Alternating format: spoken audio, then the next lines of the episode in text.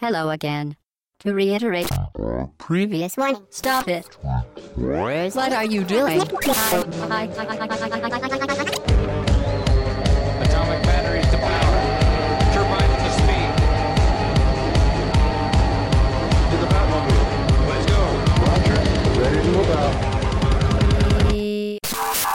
Au bas gauche droite.fr, le podcast session 67. Bonjour tout le monde, nous sommes le dimanche 10 novembre au matin, c'est bientôt la next gen. Et pour parler de l'actualité de cette semaine et de deux petits jeux, j'ai Hobbs. Salut Hobbs. Salut Chine, salut tout le monde. Et salut Fatch. Salut tout le monde. Ça va bien? Ça va, ça va, ouais. Non. Tranquille, ça roule? Ouais, non, euh, là je suis en pleine. Normalement, je devrais être en pleine période de bêta de Dark Souls 2 et je peux même pas y jouer. Ah ça, ça tombe pile pendant les 3 heures du podcast. Et Oui, on m'a raconté ça, on m'a expliqué ça. C'est le coup de- dimanche matin. le coup de la bêta, euh, ouais, exactement. C'est scandaleux. ça. En même temps, je déteste en ce moment les phénomènes de bêta, je déteste ça. Par exemple, il y a Hearthstone, c'est ce jeu de cartes auquel tout le monde joue finalement, mais en fait, le jeu n'existe pas, il est pas Ouais. sorti, Ah ouais mais tout le monde y joue.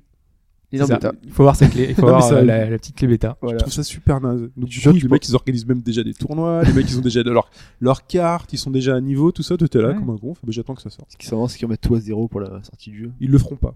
Tu Oh. garderas tes trucs. Non, mais je trouve ça, euh, je trouve ça juste Il insupportable. arriver à 400 heures de jeu. toi, bon, ça c'est pas, c'était pour tout pareil. Hein. Dans, genre euh, Gmail quand ils faisaient la période, euh, tu sais, où ils invitaient critique. tout le monde, euh, Sens critique. c'est- T'as plein de plein de Ouais. sites comme ça qui faisaient ça aussi. Ouais, mais là, je sais pas, c'est un jeu, le temps d'apprendre les règles et tout, voilà. Tu vas encore te retrouver dans un jeu où tu vas tomber sur des mecs, euh, voilà, ils y jouent depuis euh, deux mois, toi, tu, tu découvres et tu te fais rétam mais t'arrêtes de jouer. Voilà. Non, c'est non, ça t'a ça t'a- te forcer à devenir meilleur que Non, ça. non, non, ça force rien. Non, puis après- une grosse frustration. Après, tu joues avec des amis, hein, donc. Ouais. Enfin, voilà. Sauf Dark Souls. Oui, mais là, des amis, je suis sûr que t'as une clé, toi, que tu l'utilises pas. Mais Non, t'as au moins une clé. non, j'ai même pas la clé, non. Mytho. je te crois tellement pas. mais absolument pas. Bon, euh, bon, donc cette semaine actualité et Hobbs. euh, oui, le sommaire. Euh, donc on va parler de Sonic Lost World, de l'actu et de Never Alone Hotline. On en parlera pour. Entre autres choses, parce que c'est surtout pour parler de, euh, de nos coffrets, de nos packs de nos indés français qui, ont, qui proposent une nouvelle offre qui a, qui a été lancée cette semaine et euh, on va revenir là-dessus. Ok. Mais avant tout, le traditionnel débrief et la question. Le débrief, c'est toi le débrief c'est moi, la question c'est moi, mais on va commencer quand même par le débrief, puisque normalement aujourd'hui on ne devrait pas faire un podcast d'actualité, on ne devrait pas faire un podcast thématique. Si vous suivez, si vous avez pris vos notes et si vous vous dites qu'est-ce que c'est que ce scandale? Petite alerte calendar Outlook. Oh là là. Vos petits, vos petits euh, cahiers à spirale. euh. Voilà, donc euh, en fait le podcast thématique, euh, voilà, comme ça arrive parfois quand on essaye d'inviter des invités, Des gens. des gens, euh, ça, il arrive parfois que le calendrier fait qu'ils peuvent pas venir le jour J, donc du coup on repousse à la date suivante. Donc euh, là normalement ce sera la semaine prochaine, on espère, on croise les doigts. Et, euh, et comme d'habitude, ça reporte pas le suivant, donc du coup, bah, on aura que trois semaines entre le celui-là et le prochain. Donc, euh, donc voilà pour le podcast thématique. Il est là, il sera la semaine prochaine. On fait un petit podcast d'actu, un- normalement un court, un léger. Chouette, hâte de l'écouter ce podcast. J'aime beaucoup vos podcasts. Vas-y. Euh, après, on revient quand même sur celui de la semaine dernière, un petit débrief quand même euh, sur, euh, sur ce qu'on a pu dire. Euh, on avait parlé de Bayonetta 2, on avait un petit peu pu tester et on s'était demandé au niveau du, du gamepad s'il y avait des interactions et nous sur ce qu'on avait vu, bah, a priori il n'y en avait pas. Non. En fait, euh, c'est vrai que c'est une remarque de Sopor. Il, il y avait effectivement dans cette, dans cette démo Mhm. euh, la possibilité de, de faire euh, au mode tactile, donc au gamepad, qui était euh, dispo. Euh, ça se rapproche de ce que Platinum a fait avec euh, les modes de combo automatique pour Bayonetta 1 et pour Wonderful 101 euh, sur les niveaux de difficulté les plus bas en fait. Donc là, dans la démo, Ah, on, tu sais, on avait choisi normal. Ouais, normal quoi. Si on avait choisi facile ou très facile, eh ben il y aurait eu quelque chose qui serait apparu sur l'écran. Et en fait, quand il y a un boss ou quand il y a un- quelque chose de, enfin voilà, d'un peu important, difficile, normalement, t'appuies sur l'écran du gamepad et ça fait automatiquement l'action. Autant gamepad, dire que comme on va jouer en normal, on n'aura jamais d'interaction Voilà. au gamepad. Exactement. ça, Par gamepad. contre, il y aura normalement des interactions au gamepad qui ont été précisées, enfin, qui n'ont pas encore été précisées, euh, Mm. même si Platinum se vantait de faire, de, de proposer quelque chose qui serait un peu innovant, un Ouais, peu c'est ça qu'ils avaient dit à la base. Hein. Que, Voilà. euh, ils étaient sur Wii U, que c'était un truc innovant qu'ils avaient fait avec le gamepad, et en fait, c'est pour les, pour les gosses en normal. et- Bah, ça dépend, enfin, il y aura peut-être hein. quelque chose en plus. Ouais, des tuyaux transparents. Ouais. Euh, C'est grâce à la HD, ça. Une remarque d'Arlider Oui. qui revenait juste sur la série que tu avais oublié, dont tu avais oublié le nom. Oui, était, Lie to euh, Me. C'est ça. Mm. Voilà, c'était Lie to Me, cette série où le mec qui a beaucoup bossé pour euh, Tarantino. Voilà, ça c'était aussi Voilà. Sopor qui précisait ça, euh, Tim Roth euh, qui avait fait. Qui avait Tim Roth. sur, euh, Rough. Rough. Roth. Tout à fait. Ça me faisait penser à Elle est Noire, euh, système de, de, de mensonges. Tu vois, il faut voir si le pers- si l'autre ment en Voilà, face. Ce qui est donc différent du mentaliste. Oui, Tu- oui, voilà, oui, oui. C'est pas le même job. Non, non. Exactement. Ensuite, la question. La question, donc on va s'attarder cette semaine sur un personnage historique de Sega.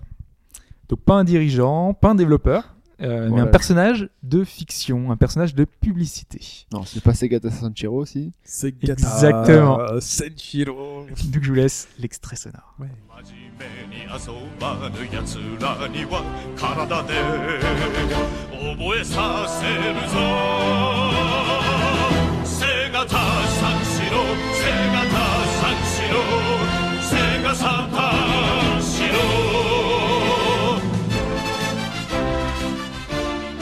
Donc Segata Senshiro, héros des publicités japonaises pour la Saturn. Mhm. Donc euh, bah, a priori vous le connaissez, tous- vous les connaissez, vous le Bah connaissez oui. tous les deux. C'est- bon nombre de Qui ne pubs le connaît euh, pas avec son clip. Exactement. Avant d'en parler, j'attends la question. Ouais, Parce qu'il y a- du dossier sur lui. tu le connais peut-être pas aussi bien que ça. Donc quand même, Non, mais je on voudrais va- pas balancer une réponse avant qu'il pose la question. pour ceux qui le connaîtraient pas quand même, parce qu'on va un peu remettre dans le contexte, mm, c'est un personnage donc euh, qui a qui a servi euh, Sega pendant pendant deux ans euh, au Japon, euh, qui faisait les pubs pour la Saturn. Donc euh, c'était le personnage marquant euh, qui qui mettait en avant la Saturn, qui qui faisait aux gens il faut acheter cette console. Mm. On a des pubs un petit peu marquantes où genre euh, il y a trois trois jeunes enfants qui vont gaiement euh, aller jouer au baseball. Lui, il arrive en plein milieu, il fait, on passe pas, il les prend, il leur fait une prise, il les fout au sol, il fait, jouez à la Saturne maintenant. Et aussi à Noël aussi, pareil, il arrive en, Voilà. en Père Noël. Les gosses, ils prenaient, Il prenait cher. ouais. Ouais. Voilà, c'était un personnage un petit peu baraque, tu vois, le Chuck Norris de, de- du Japon, Ouais. euh, qui était habillé en, avec son On a dit kimono aussi. de, un kimono, ouais. de judo. Il a vraiment la tête du, du gros méchant quand même. hein. C'est ça. Et donc, ce personnage-là, ce personnage de Sega, qui a disparu hein, euh, Ouais. Au bout de- des deux années, puisque Sega l'a tué, entre guillemets, Non, Eh ben- il, il a pas tué. Ils l'ont pas tué. Il entre il- guillemets, Ouais. Il se, il se sacrifie pour se sauver sacrifie. Sega. Exactement. C'est ça, normalement. Donc je vais vous citer quatre interventions de Segata Senshiro dans des jeux de Sega après sa disparition. Donc trois ont réellement existé. Donc on a eu trois euh, caméos de Sen- Segata Senshiro dans des jeux Mhm. Et euh, un seul n'a pas existé. Donc déjà, est-ce que Shin même un seul, tu peux en citer un Euh, je peux en citer un où il est dedans. Bon, bon, on verra alors. Peut-être qu'ils sont que je n'ai pas choisi en même temps. Franchement, c'est aucun en fait. Donc, réponse A, dans Sonic et All-Star Racing Transformed. Le jeu de course avec Sonic, hein, évidemment, que, que tout le monde connaît, qui est sorti il y, a, il y a quelques temps, donc avec tous les héros de la licence Sega. Et on peut voir Segata Senshiro faire une apparition furtive dans le dernier tour d'un circuit. Ok. Réponse B. Dans Sega Gaga, le fameux RPG jamais sorti du Japon où on joue un fan de Sega qui doit sauver la boîte de la faillite, il est possible d'affronter Segata Senshiro pour lui faire rejoindre le département de la publicité et booster les ventes de- des consoles Sega. Mhm. Réponse C. Dans Virtua Fighter 4, il y a un mode IA qui propose de gérer un combattant euh, et donc euh, de le faire progresser pendant les entraînements. Et dans la version japonaise, un des profils de l'IA, c'est Segata Senshiro. Je joue que la version américaine ou européenne quoi. Et enfin, réponse D. Dans Rent a Hero, je pense que c'est un jeu qui est un peu plus méconnu. C'est celui que Shin connaît d'ailleurs. Non, c'est pas que je exactement le jeu qu'il connaissait. Euh, en fait, on propose de, de louer ses pouvoirs de super-héros à des gens. Donc on se balade dans la rue, c'est une sorte de GTA, sauf qu'on a un super-héros. Et on propose à des gens, on donne des, des prospectus et on leur propose nos services. Et une des personnes qu'on croise dans la rue, qu'on propose nos services, c'est Segata Senshiro, un héros euh, à la retraite euh, qui a son dojo. C'est très dur. C'est très difficile. C'est très difficile. euh, dans VF4, mais même Ouais. dans la version européenne, où il y avait un mode IA où t'apprenais un perso à jouer. Oui, ça oui, mais euh, je me souviens pas de Segata Sanshiro. Mais le coup du profil, c'est-à-dire le profil, ce serait. euh, on va pas lui poser des questions parce que s'il sait pas y répondre, c'est que c'est ça. Ce serait Aki- c'est Akira le personnage. Ah d'accord. Mm, C'est ça. C'est l'IA d'A- d'Akira. Et le nom du personnage, c'est Segata. D'accord. D'accord, ok. Donc en fait, c'est- ok. Mm, bien préparé. c'est les modes où tu... Ah d'accord, ok. Ouais, donc c'est possible. en fait. Moi, je pense qu'il est pas dans Sonic All-Star Racing. Le plus récent.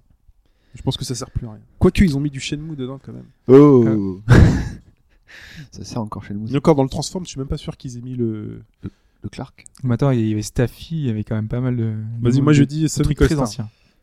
Parce que dans les autres trucs, euh, c'est super, euh, c'est super, euh, Mm. super plausible. Ouais, ouais.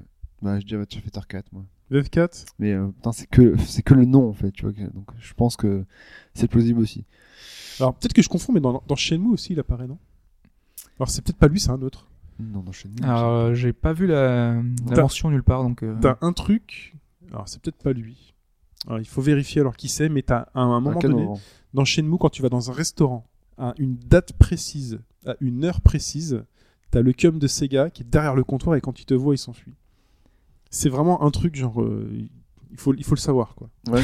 Tu, tu rentres dans le magasin, euh, Ouais, c'est c'est possible à vérifier. Bah, hein. Cherchez-vous. c'est un petit resto, tu sais, où t'as, Ouais, ouais. voilà, t'as un petit resto euh, dans dit- Shenmue. Tout Bah, le monde connaît les restos de Shenmue. J'ai pas dû arriver au. Celui bon avec le moment. comptoir où tu manges des sushis, là, Ouais, dans ouais. une petite ruelle. Mais J'ai pas dû arriver au bon moment alors. Ah, nostalgie là. Ça me pique, j'ai envie de dire jouer du coup. Moi, je, moi, je jouais qu'à Noël, il neigeait. Il y avait le Père Noël. C'est trop Eh oui. Animal Crossing en fait. euh. C'est un peu ça, ouais. Avec le petit chat. Et le petit chat, ouais. Et, la, et la voiture noire. Euh, on continue. Cette Ouais. fois-ci, on passe à un jeu et c'est Sonic Lost World.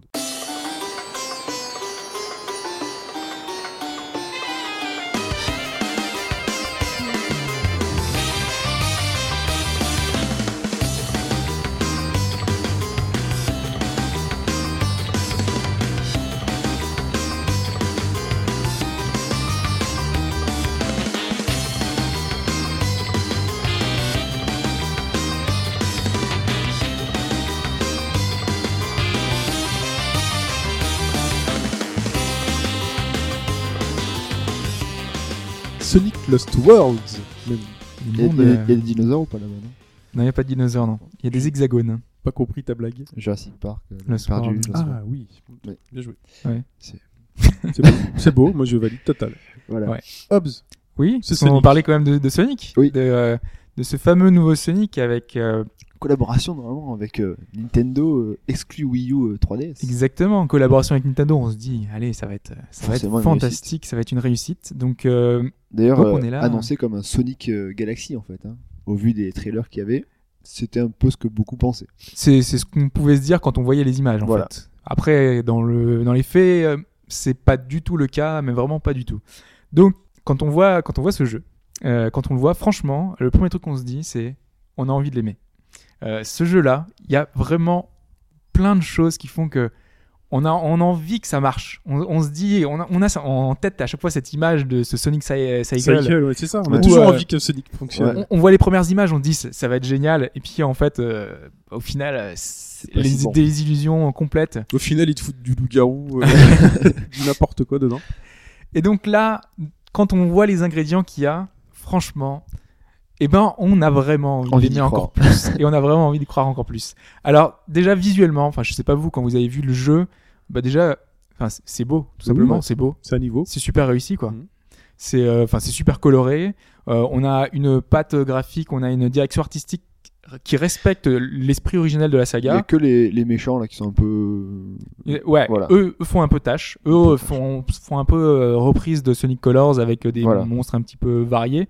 Mais sinon, on a vraiment euh, la patte Sonic. Ouais. On a des niveaux, euh, un qui ressemble un peu à Green Hill Zone. On a des niveaux dans le casino. Casino. On a des niveaux dans le désert. On a des niveaux dans la, dans la glace. Est-ce Euh, qu'il y a des parties marines, sous-marines aussi? Il y a des mini parties sous-marines, mais c'est vraiment euh, très court et puis c'est pas c'est pas aussi marqué que certains. je certains déteste, Sonic. hein, moi, dans Sonic. Ah oui, moi pas ce qu'en pense Pipo, mais Moi le nouveau sous-marin Pipo de Sonic. déteste aussi Pipo, je crois. Non, Pipo déteste aussi. Moi j'aime Ouais. bien. Ouais, je, Moi je trouvais ça original la Le- façon justement d'amener ça avec les bulles et Le tout. seul euh, truc bien, La, c'était la le bulle, c'était intéressant Voilà. comme Voilà, truc. Il c'est fallait un- reprendre sa gestion du respiration. gameplay. voilà. Et, et le petit bruitage là. Oui. C'était. Mais, la latence dans les, dans les mouvements, la, la- le... non, Tu passais pas d'un jeu super speed à un Ouais, jeu vachement mou, flottant et très très désagréable. C'était pas du tout ce qu'on cherchait dans un Sonic. Mais donc moi j'ai vu le niveau euh, dans euh, Casino, Casino. pendant que Fudge y jouait. euh, enfin, c'est un hommage euh, fulgurant à Sonic euh, Mm. 2. C'est euh, C'est ça. C'est c'est super fidèle. Et surtout que le jeu est super fluide. Euh, il Ouais. tourne en 60 FPS. C'est euh, c'est nickel quoi. Donc du coup, pour un jeu aussi rapide, aussi speed, euh, aussi nerveux, ben ça lui rend euh, vraiment hommage et le jeu vraiment est, est vraiment superbe. Donc de ce côté-là, il y a vraiment pas de souci. D'ailleurs, dans les niveaux qu'ils ont rajoutés entre guillemets, qui n'existaient pas dans la saga jusqu'à maintenant, on n'avait jamais eu de niveau dans les dans les bonbons, dans les dans les friandises ça aussi. qui fait un peu penser à Castle of Illusion, donc euh, le dernier Mickey, enfin même euh, l'original plutôt. Mais euh, voilà, on a un univers un peu comme ça, ça tranche un peu parce qu'on se dit bon, c'est un peu bizarre, un Sonic au milieu des donuts, mais bon. Oui, ce Euh, niveau est assez bizarre. Mmh, Mais, mais ça va, au final, ça, ça, ça choque pas trop en fait. Au niveau des autres choses qui, qui plaisent, qui, qui ressortent du jeu et qui font que voilà, on aime, c'est euh, la bande son qui est plutôt correcte. Euh, là, vous aurez l'extrait que j'ai passé tout à l'heure qui est, qui est vraiment bien. Après, il y en a certaines qui sont un peu moins bien, assez répétitives. Bah, mais globalement, comme ça euh, Sonic. Hein. C'est toujours, euh, il y a toujours des thèmes forts et quelques-uns qui sont un peu trop, euh, un peu moins travaillés, et répétitifs et que bon, bah, je me rappelle le casino, il est bien, mais au bout d'un moment, quand tu as trouvé le bon chemin, c'est un peu, un peu fatigant quand même. Donc là, le compositeur des musiques, c'est euh, celui qui a fait celle de, de Rhythm Zif, qui était euh, le jeu sur DS, euh, qui était un jeu de rythme qui se passait à Paris. Euh, et, et donc là, on reprend, on, on entend que la sonorité est un petit peu, un petit peu proche, et donc c'est plutôt pas mal de ce côté-là parce que la musique était plutôt bonne. Donc, tu as joué sur Wii U, hein, faut dire ce qui est. Ouais, Voilà. j'y ai joué sur Wii U. Ça a son importance parce que apparemment la version euh, 3DS est assez différente dans certains points de gameplay. J'y reviendrai plus tard. Après la bande son, bah, on a déjà euh, le fait que- aussi qui est, qui est pas mal, c'est que c'est vraiment un nouveau jeu par rapport à d'autres titres. euh, moi, je pense euh, comme Sonic 4 qui était vraiment une espèce de copie ratée de, de, de Sonic, euh, enfin des Sonic Mega Drive. Oui, très raté d'ailleurs. Donc ça avait pas vraiment d'intérêt, contrairement à certains Sonic 3D qui proposaient une, une aventure mais plateforme vraiment moyenne. Je pense au premier Sonic the Hedgehog sur euh, 360 et Ah. sur PS3 qui était vraiment calamiteux avec une gestion de la caméra qui était horrible, avec des, des chargements très très longs. Là on a une- un, un Sonic hybride, mi 2D, mi 3D, euh, avec des phases qui sont toutes les deux euh, très euh, différentes l'une de l'autre et euh, qui quand même arrivent à, à renouveler un peu l'expérience tout le temps parce qu'elles s'alternent euh, pendant un même niveau parfois. Donc on va faire un niveau tout en 3D, puis hop, ça va passer en 2D.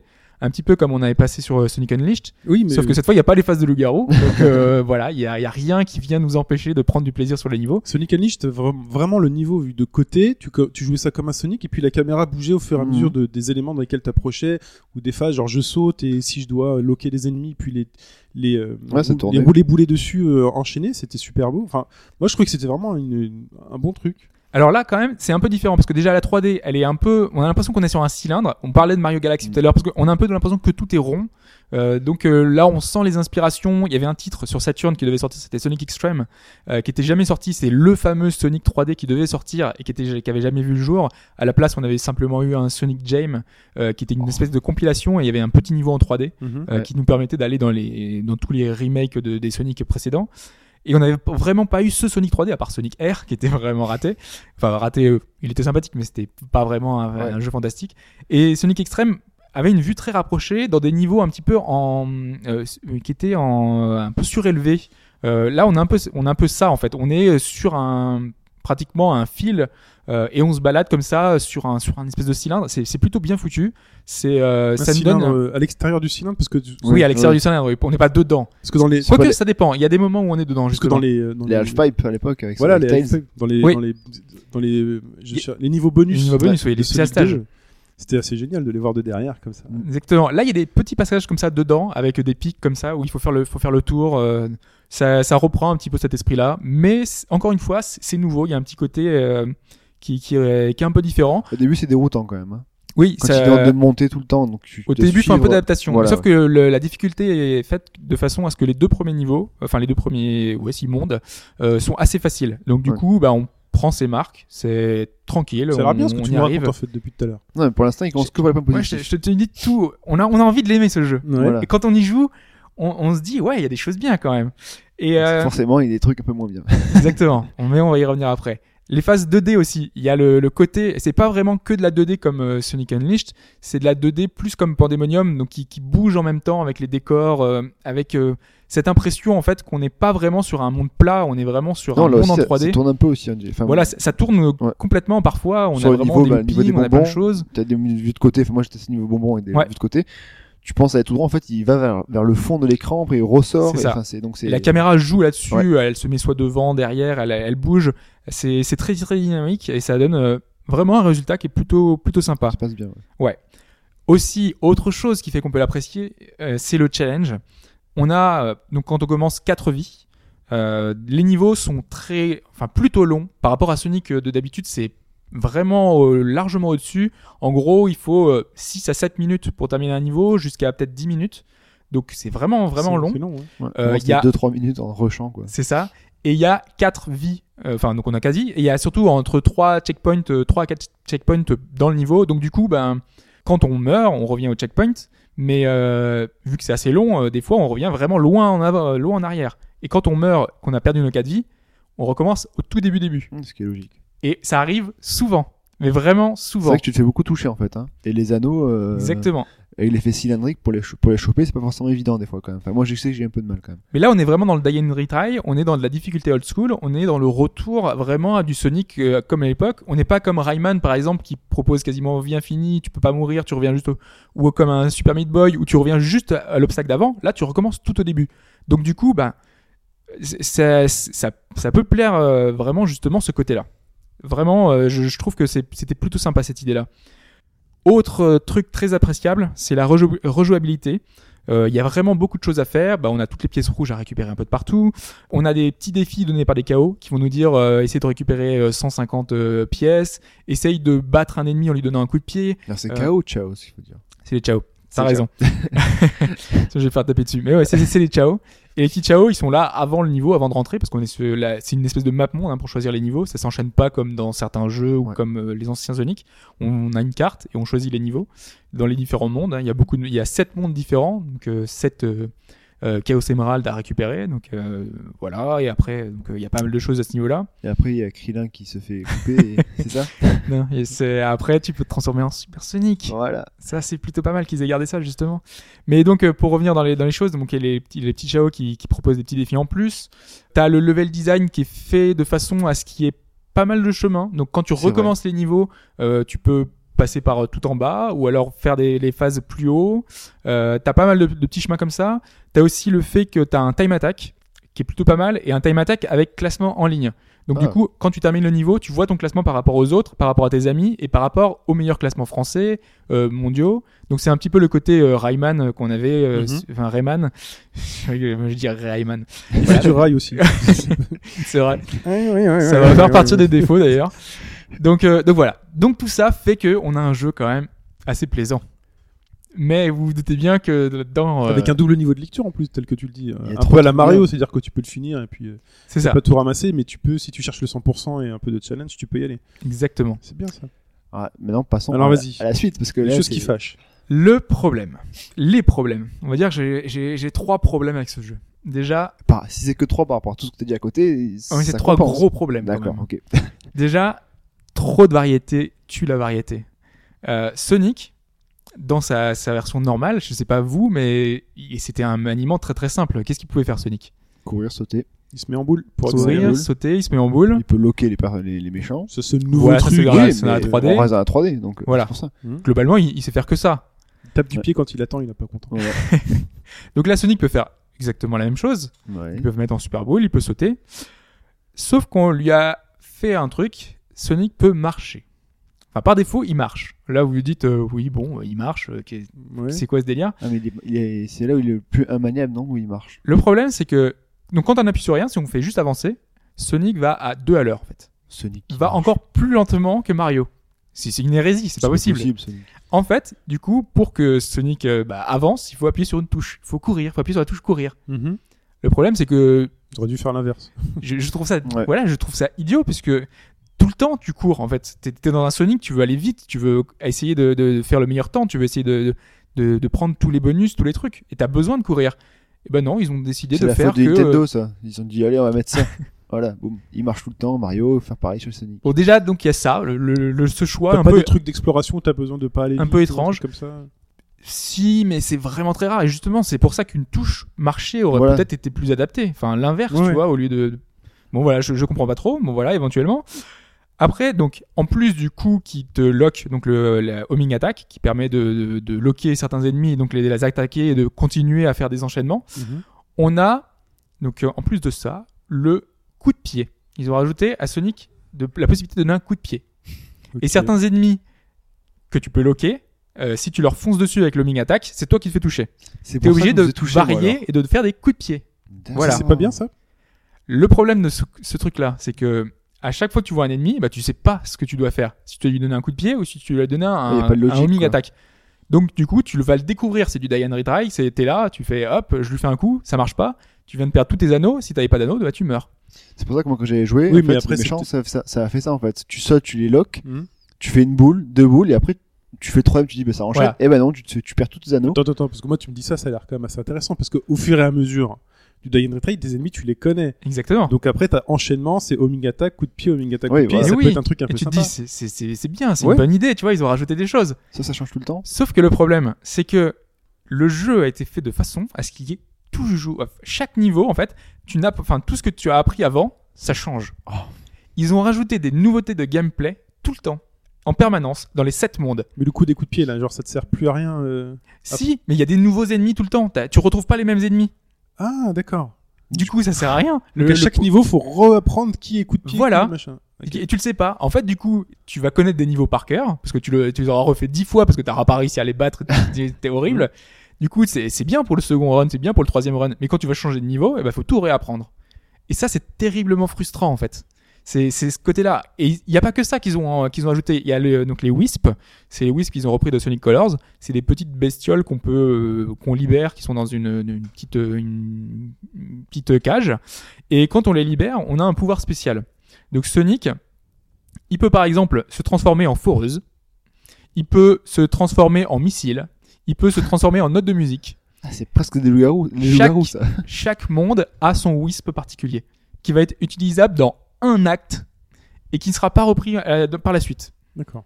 Donc à chaque fois, en fait, il t'ajoute des choses comme ça. Et c'est terriblement frustrant parce que tu te dis, euh, ouais, c'est cool, maintenant je sais comment l'utiliser, mais tu le réutilises pas. Donc moi, je trouve ça vraiment pas logique en fait. Ils auraient dû faire moins de choses, mais les réutiliser pour que, à l'instar d'un bah, Wonderful 101, où justement, tu sais, quand tu quand tu maîtrises le gameplay, tu vois, ils te rajoutent des, des choses, mais tu réutilises tout ce que tu as appris. Tu vois, c'est pratique. Alors que là, bah ça va te servir pour le second run quand tu veux refaire le jeu en difficile, parce que tu vas connaître le jeu, tu vas savoir un petit peu tout ce que tu as fait. Mais c'est tout après. ça Mais pour le pas. premier run, t'es tellement frustré de pas pu av- avoir utilisé tout ce que t'as appris, bah voilà, c'est c'est un peu euh, un peu gênant. Ok. Ensuite, Troisième chose.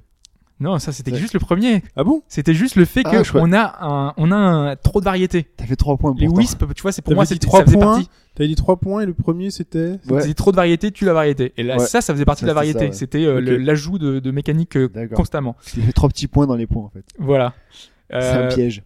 En plus, euh, tous les, les Wisp là, c'est utilisable avec, qu'avec le, enfin, qu'avec le, le gamepad. Donc euh, c'est euh, que, on se dit qu'ils ont fait une checklist. Ils ont fait, allez, qu'est-ce qu'on peut, qu'est-ce qu'on peut faire avec le gamepad? On fait la visée, euh, donc on utilise le gamepad comme, euh, a- visée en l'air. qu'est-ce qu'il Ah, apporte? c'est dégueulasse. Qu'est-ce qu'il Ça apporte c'est horrible. Qu'est-ce qu'il apporte sinon le gamepad Bah, c'est ça, c'est toutes les petites phases en Wisp euh, qui sont utilisables quand tu peux, tu dois avec ton doigt, tu dois dessiner un truc, tu dois tapoter, euh, tu dois viser avec ton avec ton gamepad. C'est que des trucs qui sont franchement pas terribles quoi. Mais il faut justifier la Wii U. C'est- presque ça, tu vois, ils avaient un cahier des charges, ils ont dit ça je l'ai utilisé, ça je l'ai utilisé, ça je l'ai utilisé, et au final ils ont tout bon. utilisé, mais ça sert à Il rien. peut sortir. Non mais c'est l'effet 3DS. Le 3DS il y avait deux écrans, l'écran tactile est sympa. Au fur et à mesure, la majorité des jeux c'était pour afficher la carte ou un menu. La Wii U c'est un peu le même problème. Et quand tu essayes de dépasser ça en te disant non, on peut pas juste se cantonner à faire ça parce qu'on va encore nous dire que la Wii U finalement ça sert à rien. Bah Ouais. ça marche pas non plus parce qu'ils Ouais. arrivent pas à trouver les bons trucs. Il n'y a pas de, il y a pas d'idée euh, vraiment euh, Bah non. Pour l'utilité de ça. Donc mon deuxième point est presque le plus gênant finalement, c'est au niveau du gameplay, c'est des imprécisions. Ouais, C'est ça, ouais. nombreuses Ouais, imprécisions dans le gameplay. Et ça c'est vraiment dommage. C'est propre à Sonic. un Il y en a peu, toujours eu un petit peu hein, des imprécisions dans Sonic. Hein. Ouais, mais là le, le problème c'est que bah, déjà la caméra des fois elle fait un peu, enfin tu vois elle est pas très Ouais, très. Si c'est la caméra, on peut pas. Ouais, mais c'est- c'est- bon la caméra encore ça va, mais c'est vrai que des moments tu te dis elle est un peu un peu bizarre. Elle- Sur, elle sur les cylindres, moi, moi, les niveaux que j'ai fait, quand tu montes sur les cylindres, par exemple, t'as plusieurs passages. Ouais. Plusieurs bumpers à la fin. Déjà, pour choper le bumper, c'est très difficile à la fin. J'ai galéré au début. Parce que la caméra est vue de côté, le bumper, il est un peu vu euh, caché derrière le cylindre. Enfin, Et tu imagine, tu- Il y, a- il y a un niveau où tu es sur un nuage, et quand tu es sur un nuage, en fait, tu rebondis. Donc, faut appuyer sur une touche pour pouvoir rebondir encore plus, plus loin. Ouais. Ce niveau-là est tellement mal fichu qu'ils ont mis 6 vies à la suite. Parce qu'ils savaient que les gens allaient tellement nuls. Ils avaient prévu. Il y a franchement, hein, il y a 6 six vies comme ça à la suite qu'il faut prendre en prenant chaque, euh, les chaque, chaque nuage. C'est du suicide, quoi. Je, je comprends même pas. Ils- tu ils- même eux, ils sont conscients que le jeu est tellement difficile, que ce passage est tellement mal foutu, que bah, ils vont mettre plein de vie pour pouvoir euh, ne pas frustrer le joueur. Parce que, genre, ça, ça, ça arrive à la fin du niveau. T'as passé 6 minutes avant euh, et tu te dis, je vais perdre là, juste parce qu'il y a des nuages. À peine, tu- foutus. à peine tu les vois, tu sais que tu vas perdre, quoi. Enfin, enfin bon, voilà. La précision du gameplay, ça, ça se passe surtout en fait par le lock. Euh, le, en fait, euh, ça lock facilement 2-3 ennemis. Ça dépend la, cam- la caméra. Et après, aussi. la caméra, suivant où elle est placée, ben, ça enchaîne pas forcément sur le quatrième. Du coup, tu tombes. Du coup, tu tombes. Ouais. Et vu que le gameplay est, est assez bancal, tu retombes sur l'ennemi. Donc, tu t'es Voilà. éjecté. Le, le, le- la gestion des collisions est un peu bizarre. Donc, du coup, tu tombes dans le vide alors qu'il est censé s'accrocher. Voilà, c'est qui- frustrant moi, parce qu'en fait, qui tu, tu meurs pas à cause de à cause de toi parce que t'as fait une mauvaise manip. Tu meurs parce que le gameplay a fait que bah, c'était super pas précis Ils parce que pour un truc quoi. Ouais, le, le problème c'est que tu peux presque t'y habituer parce que des fois tu sais, tu sais tu sais que la caméra elle est mal positionnée donc tu sais que ça va pas s'enchaîner donc tu fais tu te, tu ralentis, t'anticipes. Donc une fois que t'as as bien dosé le jeu, bah, tu peux jouer comme ça. Je sais qu'il y a plein de gens qui y arrivent justement et qui sont Mhm. satisfaits du jeu parce qu'ils arrivent à, à gommer les imperfections, surtout qu'apparemment sur la version 3DS il y a, il y a moins d'imprécision. Donc apparemment si vous devez choisir une de deux versions, la version 3DS n'est pas mauvaise et elle, est, elle serait mieux de ce côté-là au niveau du gameplay. moins, moins fluide aussi. Moins fluide. C'est le même jeu entre les deux plateformes? C'est exactement le même jeu, ouais. niveau, Ouais. le- ok. Alors ça doit être, c'est, moins beau. Sûrement. Donc euh, niveau de la fluidité, je sais pas, mais en tout cas normalement au niveau du, du contenu, c'est, exactement le même avec des apparemment des spécial stages en plus. Enfin il y a des petits trucs euh, Ben, en plus il y a en moins il n'y des a deux pas de côtés. connectivité entre les deux aussi qui devait. Alors ça, je, je peux pas te dire non plus. Hein. Ouais. J'ai, j'ai vraiment pas fait du tout la version 3DS, donc euh, donc voilà. Donc il y a, il y a vraiment ça. Il y a le- ces imprécisions. euh, Super Saiyan, Super Saiyan. Alors, Super Saiyan. Bon ça, je, je, je reviendrai juste après parce que j'ai même pas eu, j'ai même pas pu le faire parce que justement c'était, c'est trop long. Euh, c'est, c'est mon troisième point justement. ah, on n'a pas fait les trois points. Non, on a pas. Non, non, Oh non, non, non. je- T'as du mal là. Il y a plusieurs point. points dans les points. Non, là, il n'y en a Non, qu'un seul dans j'en ce ai point-là. qu'un seul. J'ai dit que c'était de la précision du gameplay. Voilà. D'accord. Après, il a détaillé son, son point. Grand 3, petit 1. Voilà. Et enfin, c'est le fait que les niveaux soient aussi longs, donc entre 6 et 10 minutes, c'est que vu que le gameplay n'est pas précis, vu que Ça on a plus. tous ces problèmes dits jusqu'avant, c'est que quand on, on va à chaque fois redécouvrir, c'est qu'on meurt énormément. Et sur un niveau de 10 minutes, en fait, t'es terriblement frustré parce que quand t'arrives à la fin, tu vois, à la, à la fin de l'acte, il va forcément arriver un truc. Donc soit c'est toi, qui- enfin c'est le gameplay qui décide que, que ta collision est pas bonne, ton truc est ou ton lock est pas bon, donc du coup tu vas mourir bêtement alors que c'est pas de ta faute. Soit tu vas rencontrer un nouvel ennemi que tu ne savais pas battre, il te restait qu'une vie. Et ben non, t'étais là et tu, tu savais pas qu'il fallait donner un coup de pied ou lui donner un coup de poing, et enfin au lieu d'un un homing attack, Mm. tu meurs. Et, que même les Et tu recommences tout au début. Oh, Et ça c'est c'est terriblement frustrant, tu vois, ce, ce côté-là. Ça, c'est éliminatoire quasiment. Enfin, le... ça, c'est. Tu te dis que tu as la pression d'arriver. En fait, faut arriver avec le plus de vie possible à la fin pour anticiper l'arrivée d'un nouveau monstre. Rien que ça, ça te donne pas vraiment envie de, de, de jouer. Malgré tous Donc les voilà. bons points que t'as dit à côté, et malgré toute l'affection que, tu- que les gens peuvent avoir pour Sonic, Parce que ça, c'est le truc, c'est que le jeu est, est vraiment, il a vraiment énormément de qualité.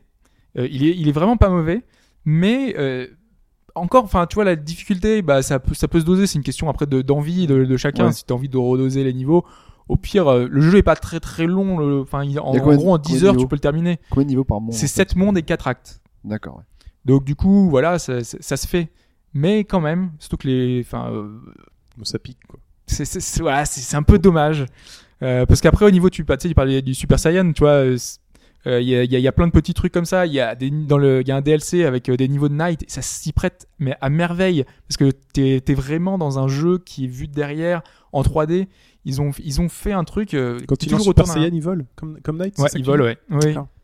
Et il y, a- il y a plein de petits trucs comme ça C'est qui- pour faire acheter le jeu, ça, en fait. le DLC Ouais. Night. d'ailleurs je sais même pas s'il est disponible en fait autrement parce que normalement c'était un bonus de précommande Ouais. Euh, donc je sais pas du tout s'il est possible de le récupérer autrement que par, euh, par cette version de que précommandée. c'est un euh, plus pour le nostalgique, hein. Night. euh, Ouais, c'est un niveau complet, Ouais, le Nightmare euh, DLC, et euh, dedans t'as un niveau avec tous les boss de Night. C'est Oh, vraiment euh, et vraiment il est chouette, le Seigneur. T'as les musiques aussi, aussi Ouais, avec la musique euh, un remix. C'est dangereux, ça, pour moi. Donc, si vous aimez Sonic et que vous êtes euh, pas effrayé par la difficulté et un peu les abus, on peut y aller. C'est ça- c'est voilà, c'est jouable. Ok. Mais faut vraiment être conscient que c'est pas un jeu simple et c'est pas un jeu qui voilà, qui c'est quand même un jeu qui a des défauts euh, qui peuvent être rédhibitoires chez beaucoup de monde. C'est quand même dommage parce qu'il y a quand même beaucoup, beaucoup de. Dans toutes les vidéos, tout le monde était euh, s'extasiait et tout. Même Pipo, qui pour l'instant n'aime pas forcément Sonic, se dit oh, celui-là il a l'air vraiment bien et Mais tout. C'est l'effet trailer, hein, c'est comme Et-. Ouais, mais bon, pour une fois qu'un trailer était alléchant. De que tu fasses un honest trailer de Sonic Lost World Ouais. où tu vas voir finalement toutes les fois où tu meurs et où tu reviens au début du niveau. Ça Donc, pourrait, euh, être, ça pourrait être sympa. Bon. Très bien, bah merci Hobbs et c'est le moment de passer à l'actualité.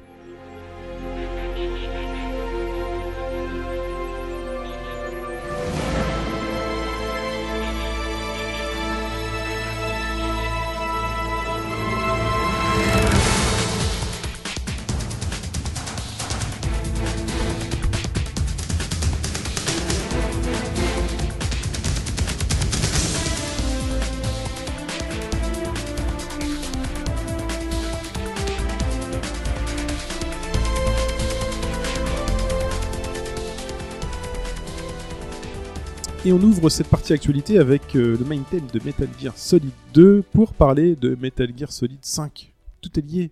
Tu as repris le main theme de Metal Gear Solid 2, celui qui n'est plus écoutable car euh, question de droit.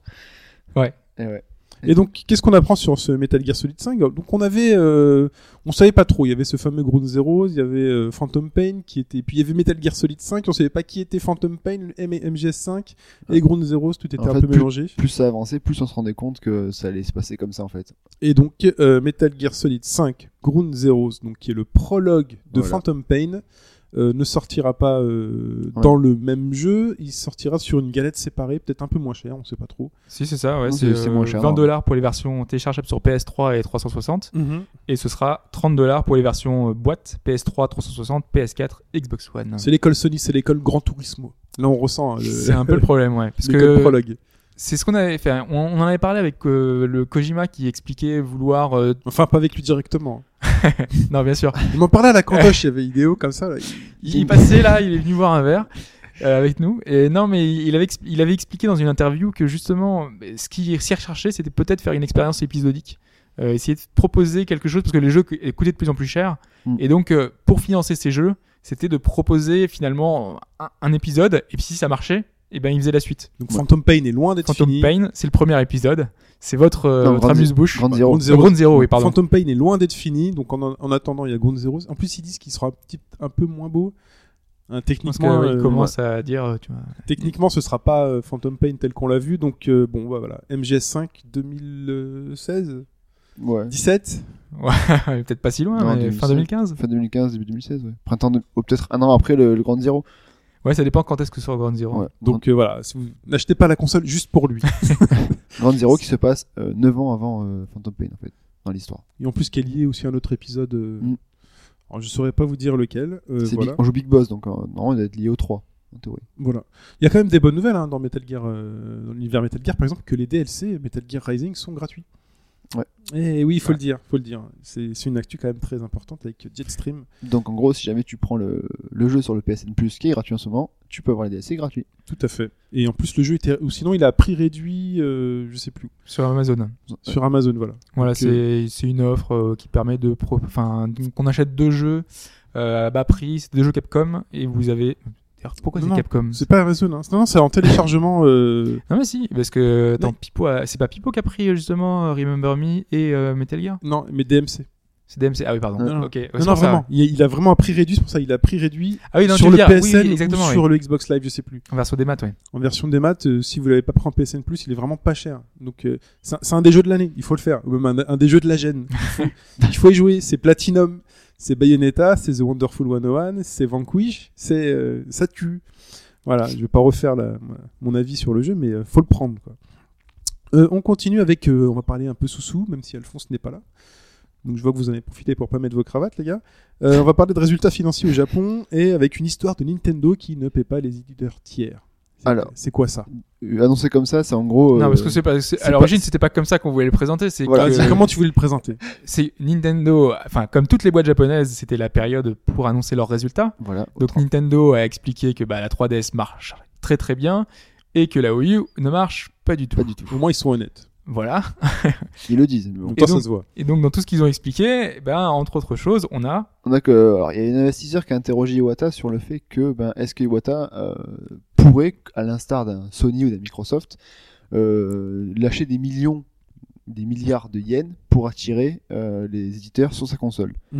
Donc Iwata a répondu simplement non, parce que pour lui, ça serait juste euh, ensuite, comment dire, bah, la course à l'argent et en gros donner toujours devoir donner plus et donc taper dans la caisse de Nintendo. Pourtant, ils ont un magot énorme, mais bon, c'est pour ça qu'ils ont un magot en fait, parce qu'ils l'utilisent pas.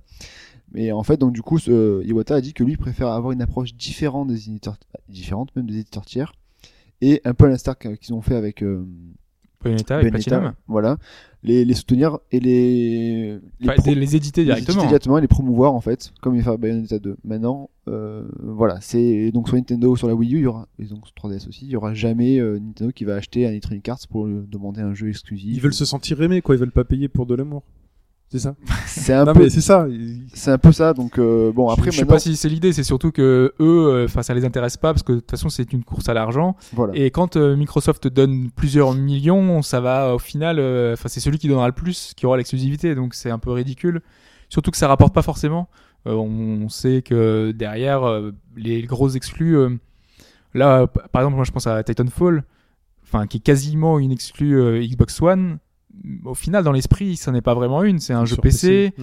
euh, mais il est marketé quasiment comme un jeu euh, d'éditeur, enfin de quasiment un jeu Microsoft. Oui. Euh, on va voir de la pub partout, on, tout, enfin, ils le mettent en avant comme si c'était leur titre, alors que pas du tout, et que ça se trouve dans 6 mois, il sortira sur PS4. Quoi. Donc, euh, Bah, après, euh, il y a aussi le fait que d'accord, Nintendo va soutenir Bayonetta, mais euh, non, bah, c'est leur jeu finalement. c'est leur jeu à eux. Donc voilà. Là, Là, c'est Ils vraiment- hein. Là, c'est vraiment Ouais. plus qu'un soutien là. hein. C'est- Ouais, c'est euh, c'est eux donc c'est ça demandé. qu'ils- euh, eux ils veulent, ils veulent favoriser ce style-là. Maintenant, il faut que les éditeurs acceptent de ce style de, de partenariat. c'est- Parce je que pense c'est- que c'est tout, c'est ce qu'ils préfèrent. Enfin, Eux préfèrent ça, ouais. mais Bon, après, entre nous, est-ce que les, les ceux qui achètent console Nintendo souhaitent euh, du Electronic Arts sur leur console ou quoi? Ça, c'est encore autre chose.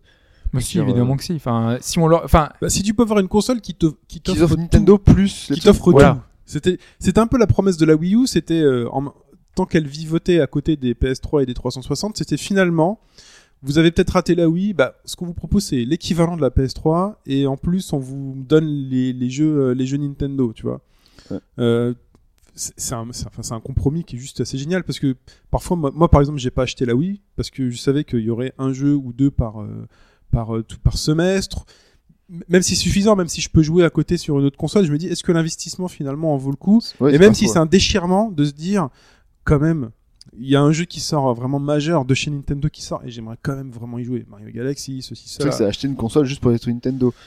et Donc je pense que eux ils partent du principe que les Nintendo marchaient grâce à ces licences Nintendo, que c'était juste ça que les gens achetaient juste pour ça et que du coup bah, peut-être qu'ils n'arrivent pas encore à évoluer, se rendre compte qu'ils ont besoin d'éditeurs tiers. Mais je pense qu'ils en sont conscients. hein. C'est juste que pour les attirer, c'est autre chose. Ouais. C'est pas, c'est pas, c'est pas une tâche aisée. Euh, Iwata a tenté de le faire. On sait qu'ils qu'ils approchent les éditeurs. Il leur, il leur montre que la console peut faire des choses. On sait qu'il y a des jeux qui arrivent. Enfin, on a vu les Batman, on a vu euh, des titres euh, comme Deus Ex.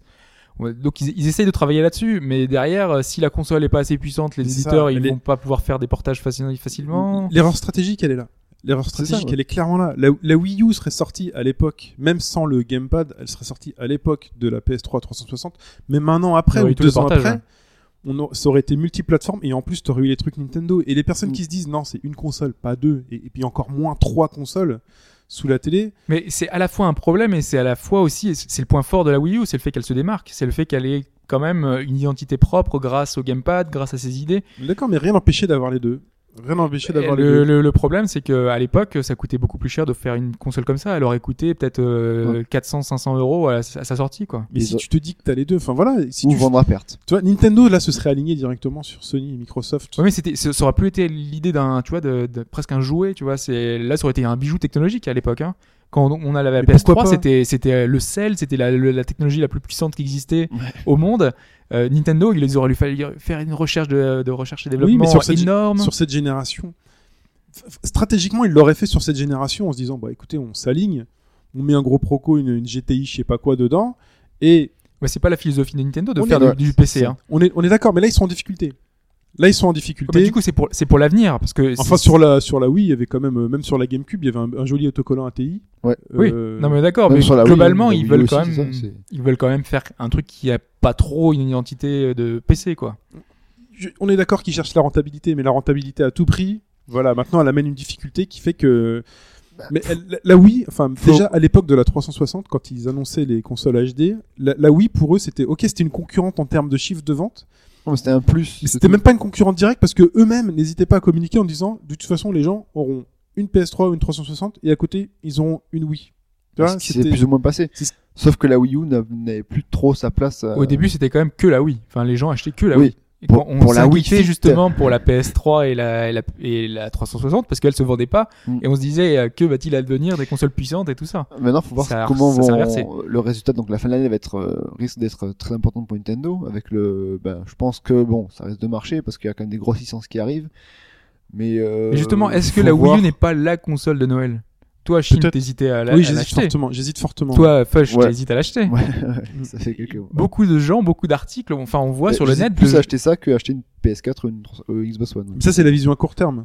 Mais euh, j'ai très peur que Oui. passer ce Noël. euh, ouais, euh, après, après Noël, donc on a Mario Kart, on a Donkey Kong, on a des grosses licences, hein, vraiment Oui, mais des après, vraies grosses t'as licences. même plein de jeux que t'as que t'as pas eu le temps de faire, qui sont déjà sortis, que tu pourras refaire aussi. Donc du coup, la, la Wii U peut tenir sur le long terme bah, aussi. Il y a déjà deux jeux Platinum. Moi, c'est vraiment ce qui me fait. euh, deux jeux Platinum plus le 3D T'auras World. Bayonetta, ouais, t'auras 3D, 3D World, World, t'as Mario Kart, t'as Smash qui sort. Mario Kart, bon, Smash, ouais. Smash, oui. Bah, je suis jamais vraiment trop joué à Smash, mais là, vraiment, c'est c'est- c'est assez attirant.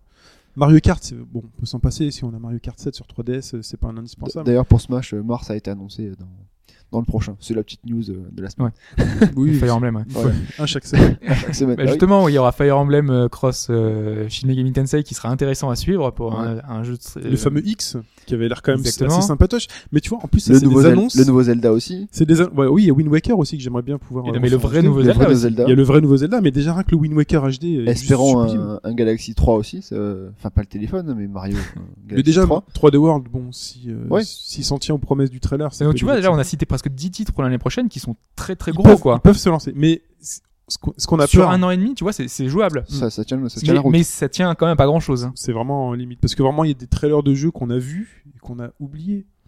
Le X, le Kirby, Ouais, mais eux, ils vont revenir. hein. ils vont revenir. Ouais, ouais. Mais ils nous ont fait. Nintendo a, une, a une stratégie court terme. Ils montrent leur jeu vraiment. euh, ils communiquent genre 3 ou 4 mois avant. Donc c'est comme Ah ça. bah, le X et le. Kirby, euh, ça fait combien de temps Ouais, Non, mais c'est parce qu'ils étaient voilà. obligés. là. C'était en début d'année, il y avait rien. les Tout le monde était ça. mort. La console se vendait pas. Il y avait 10 épisodes, enfin 10 Mm. exemplaires qui se vendaient dans le. Mais clairement, oui, pour moi, la console de Noël, enfin, clairement, c'est.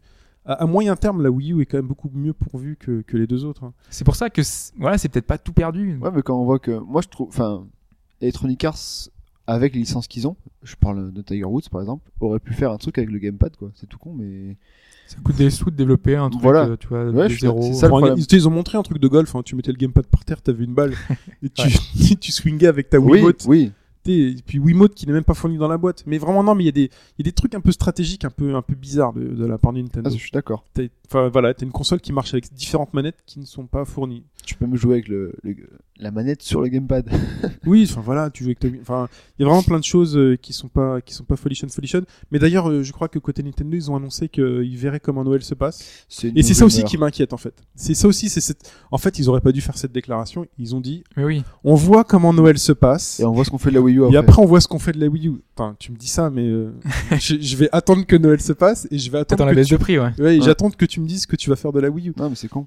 Là, je- c'est pour ça que là, Noël, euh, j'ai peur de me faire arnaquer au mois de février-mars. euh, Bon après, si- s'ils font ça, ils vont faire un truc euh, programme ambassadeur. T'auras deux jeux gratuits. euh. Ouais, enfin, mais c'est même pas sûr. Quoi, et- Mais et- déjà, chez Bon, Intermarché, il l'avait fait pour la 3DS par exemple. mais déjà, ça le sent quoi. Chez Intermarché, les mecs, toi, t'as le pack Wii U, euh, Zelda. Genre, si t'as la carte Intermarché, la console elle est à 229.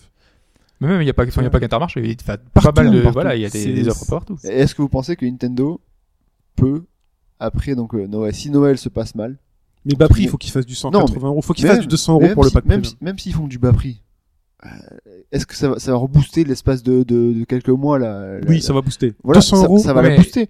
200 euros face aux Mais 400 de la est-ce que- PS4. est-ce oui, que ça va Pour moi aussi, ouais, 199 euros, t'as t'as une marge, t'es en dessous des 200 euros, Ah non, moi, je dans sais, le c'est sûr. euh. Jette, c'est sûr. Mais ce qu'il y a, c'est est-ce que Nintendo va pas non, non plus, parce qu'après les, les, les Xbox One et les PS4 sont là pour quelques années encore, beaucoup d'années. Ça dépend de quand Nintendo se relancera pour la suite. Est-ce que voilà, est-ce qu'ils vont accélérer le processus an, hein. relancer Bah je sais, mais est-ce qu'ils vont accélérer le processus de, de recherche et En même développement temps, pour une nouvelle euh, console la GameCube était quoi? Était à 99 euros à un moment, non? C'est là que je l'ai acheté. Donc euh, je pense qu'il y a encore de la marge. Je suis désolé, mais c'est là que je l'ai acheté. Je l'ai acheté Ouais, avec Resident Evil 4. C'est grave au Ouais. bout d'un an d'arriver à 99. C'était Enfin, pas que Resident Evil Euh, 4. pas d'un an, mais là il serait à 199 euros, euros au bout d'un an et demi. Euh, après, ils peuvent attendre genre 3 ans pour la passer à 150, euh, tu vois, 100 euros. Ou alors faire des bundles avec deux jeux, c'est très intéressant, un truc comme ça, tu vois. ouais, ou alors ils cherchent, Jouer là-dessus. ou alors ils veulent chercher déjà la, la nouvelle HD pour des super tuyaux en transparent pour la concurrencer la PS4 et la Xbox One. Mais ça peut toujours faire console d'appoint, mais il faut vraiment qu'ils allient. Et puis aussi, c'est les, les gens, voilà, ils ont la Wii qui a pris la poussière peut-être pendant des mois, des années. euh, et ils se disent peut-être pas deux fois, quoi. Je sais pas. Comme la mienne. Et là en plus, là il y a Wii Fit euh, U qui sort. euh, Il y a les Wii Sports qui sont sortis hier, enfin avant-hier. Oui, mais les gens qui ont acheté Wii Fit la première fois, est-ce qu'ils sont vraiment Ouais, restés ça, accrochés ça fait à un Wii Fit buzz. là, Il y a beaucoup de monde hein, qui, a re- qui a retesté, hein, qui sont Ouais. repartis dessus. Est-ce que ça va pas Ouais. s'essouffler ça aussi Wii Fit et Ah bah, Wii Sport. Je pense que oui, surtout la, la façon dont ça a été marketé, mais bon, faut voir. Passons à la suite, on va parler de Marvelous AQL. Marvelous Acquel, c'est ceux qui distribuent euh, les fameux titres de VanillaWare, Oui. donc euh, Muramasa tout simplement, et ils se portent très bien, Et très Dragon's très bien. Et Dragon's Crown. Euh, mais là, je crois pas que ce soit eux qui distribuent euh, Dragon's Crown. Ah, d'accord. Je, je pense que c'est Atlus qui, oui, c'est Atlus qui distribue Dragon's. Crown. Euh, donc eux, ils ont surtout distribué euh, Muramasa Rebirth, euh, Vala Knight 3, Senran Kagura, donc des titres qui sont qui ont très très bien marché, qui sont sur Vita. D'ailleurs, en parlant d'Atlus, je te coupe, euh, je faisais un petit tour dans les occasions DS dans, dans certaines boutiques et j'ai remarqué que euh, le jeu de médecin Under the Knife était euh, un jeu Atlus. Distribué par Atlus. Je sais pas si vous vous en souvenez. Euh, c'est- tu redis le nom du, du jeu? Under the Knight, The Knife. Là, là où t'es euh, Euh, Trauma chirurgien, là, Center. Ah, Trauma- Trauma Center, d'accord, ouais. là où t'es chirurgien. Ouais, là, Oui, effectivement, effectivement, C'est un ouais. truc Atlus. Ouais, parce J'avais que jamais c'est- fait le lien. Voilà. Ah bah, Atlus, Ils font ils pas font que pas des mal, bons de, pas mal de jeux. hein. On Ils parlait. font pas que des bons jeux. hein. Ah oui, c'était sympa. Attends. Oui, c'était bien. Oui, Ouais. Surtout à l'époque, enfin, c'était le concept qui était original Voilà. surtout. Parce Attends. que je suis sûr que s'ils faisaient 2, 3, 4, Bah, celui sur 3DS c'était bien, mais après sur. euh, Sur Wii, je sais pas ce qu'il donnait. euh, Sur DS. Sur DS. Sur DS, ouais. Non, c'était bien parce qu'au début, tu commençais genre en blessure un peu normale et tout, puis après, t'avais des, des Ouais, boss, après, t'avais c'était- des monstres. Ça, il y avait des monstres dans le corps, c'était. Voilà. Excuse-moi, Hobbs, euh, je t'ai coupé, je suis désolé. Mais non, mais c'est c'était surtout pour euh, signaler justement euh, quelque chose de totalement euh, cette fois contraire, enfin pas contraire, euh, opposé à Nintendo. On est cette fois chez Sony, euh, puisque eux leurs titres majeurs sont sur Vita et c'est ce qui marche. Euh, en fait, leurs ventes sont supérieures aux prévisions. euh, ils ont des bénéfices en hausse et euh, grâce à tout leur euh, catalogue Vita, bah, ils ont vraiment euh, décollé euh, au Japon. Donc c'est une bonne nouvelle pour la Vita justement qui se porte pas hyper bien mais qui se vend plutôt correctement et euh, bah, il y a un marché pour la Vita et pour des jeux un peu différents comme Muramasa qui, qui était très très bon. Et puis Et, euh, politique euh, qui est très forte hein, aussi, je le répète à chaque fois, mais Sony avec le cross, le cross buy, c'est, enfin, quand ils font ça, ils poussent vraiment la Vita. euh, T'hésites pas entre les deux versions. Ils et, sont obligés. hein. Et euh, enfin, ça devait être un C'est un truc qu'ils doivent mettre en avant. C'est un hein, truc ouais, qui doit être naturel. C'est, enfin, Je pense que ça, ça ça, pousse, va s'accentuer avec, euh, ben, avec l'arrivée de la PS4, hein, tout simplement. Mais, je- mais voilà. Faut- mais faut espérer Ouais. parce que c'est pas Que dit c'est une que- bonne console, la Vita, faut pas oublier. Mais oui, non, mais sur Ouais. PS4, si tous les jeux indés tels qu'on voit aujourd'hui, si tu les achètes sur l'une ou l'autre, t'as Ils pas à te poser la question, tu joues là où tu veux avec ta save. C'est Ouais, c'est ça qu'il faut soutenir. voilà. Et euh, pour rester, pour revenir deux secondes sur euh, Marvel Sequel, euh, on a aussi euh, leur killer app pour, ce- pour l'année prochaine, parce qu'ils ont déjà annoncé un petit peu ce qu'ils prévoyaient pour l'année prochaine. Euh, bah, donc pour eux, le, le- ce qui va vraiment marcher, ce sera Harvest- Moon. Donc euh, Animal de- Crossing-like.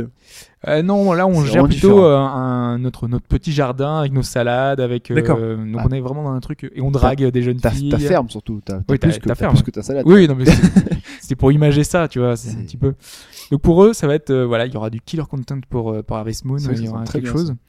Et, euh, et leur but, donc ça va être de créer, enfin donc de, de faire que leurs nouvelles IP euh, marchent de mieux en mieux. Donc apparemment, ils veulent vraiment euh, vendre sur Harvest Moon, vendre sur Muramasa. Donc on risque de voir de nouveaux DLC pour Muramasa. Ils vont arriver d'ailleurs en trucs. 2014. Ceux qui Exactement. sont déjà dispo au Japon, a priori. Voilà.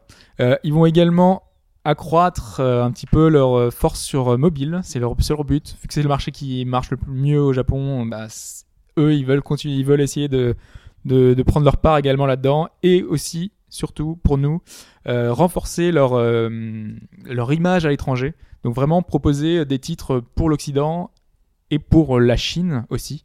Parce que donc ce sont deux marchés qui, Crush sur lesquels ils sont pas encore beaucoup euh, implantés et donc ils vont permettre de d'avoir de nouveaux horizons pour eux. Et là, j'ai envie de dire qu'on a quasiment tout dit sur Square Enix. C'est ça. Sur Square Enix qui euh, aussi euh, revoit sa stratégie euh, suite à la sortie, enfin le, le Phoenix est rené, donc Fin- Final Fantasy XIV euh, remarche, ça les sauve même euh, d'un point de vue économique. Dépasser les ventes de FF, enfin de FF11 déjà, alors que ça fait à peine quelques mois qu'il est là. Donc euh, voilà, il y a au- autant d'abonnés que sur FF11, ce qui est assez énorme, sachant qu'ils partaient de vraiment très très très bas. Ouais. C'est euh, c'est miraculeux pour eux. Ils ont bossé, euh, voilà, ils ont, Ils ont bossé, ils ont ils ont réussi. accepté de remettre le jeu à plat et tout, Ouais, et ça, ça, paye. C'est c'est une bonne remettre en nouvelle. question et de relancer un jeu. quoi. C'est C'est une bonne nouvelle pour eux. Ouais, mais c'est une bonne nouvelle pour eux, mais pas forcément pour nous, parce que du coup, euh, voilà, ils se disent ça marche, c'est le jeu en ligne. Donc du coup, nous, ce qu'il faut, qu'il ce qu'il faut travailler, ça va être les jeux qui vont nous proposer des parts variables. Donc c'est euh, un jeu qui va pas forcément du Des fixe, revenus variables. Ouais, des revenus variables. Donc ça va être euh, bah, des jeux comme euh, comme FF14 qui ont chaque mois bah, donc, euh, des gens qui vont verser euh, 10 euros.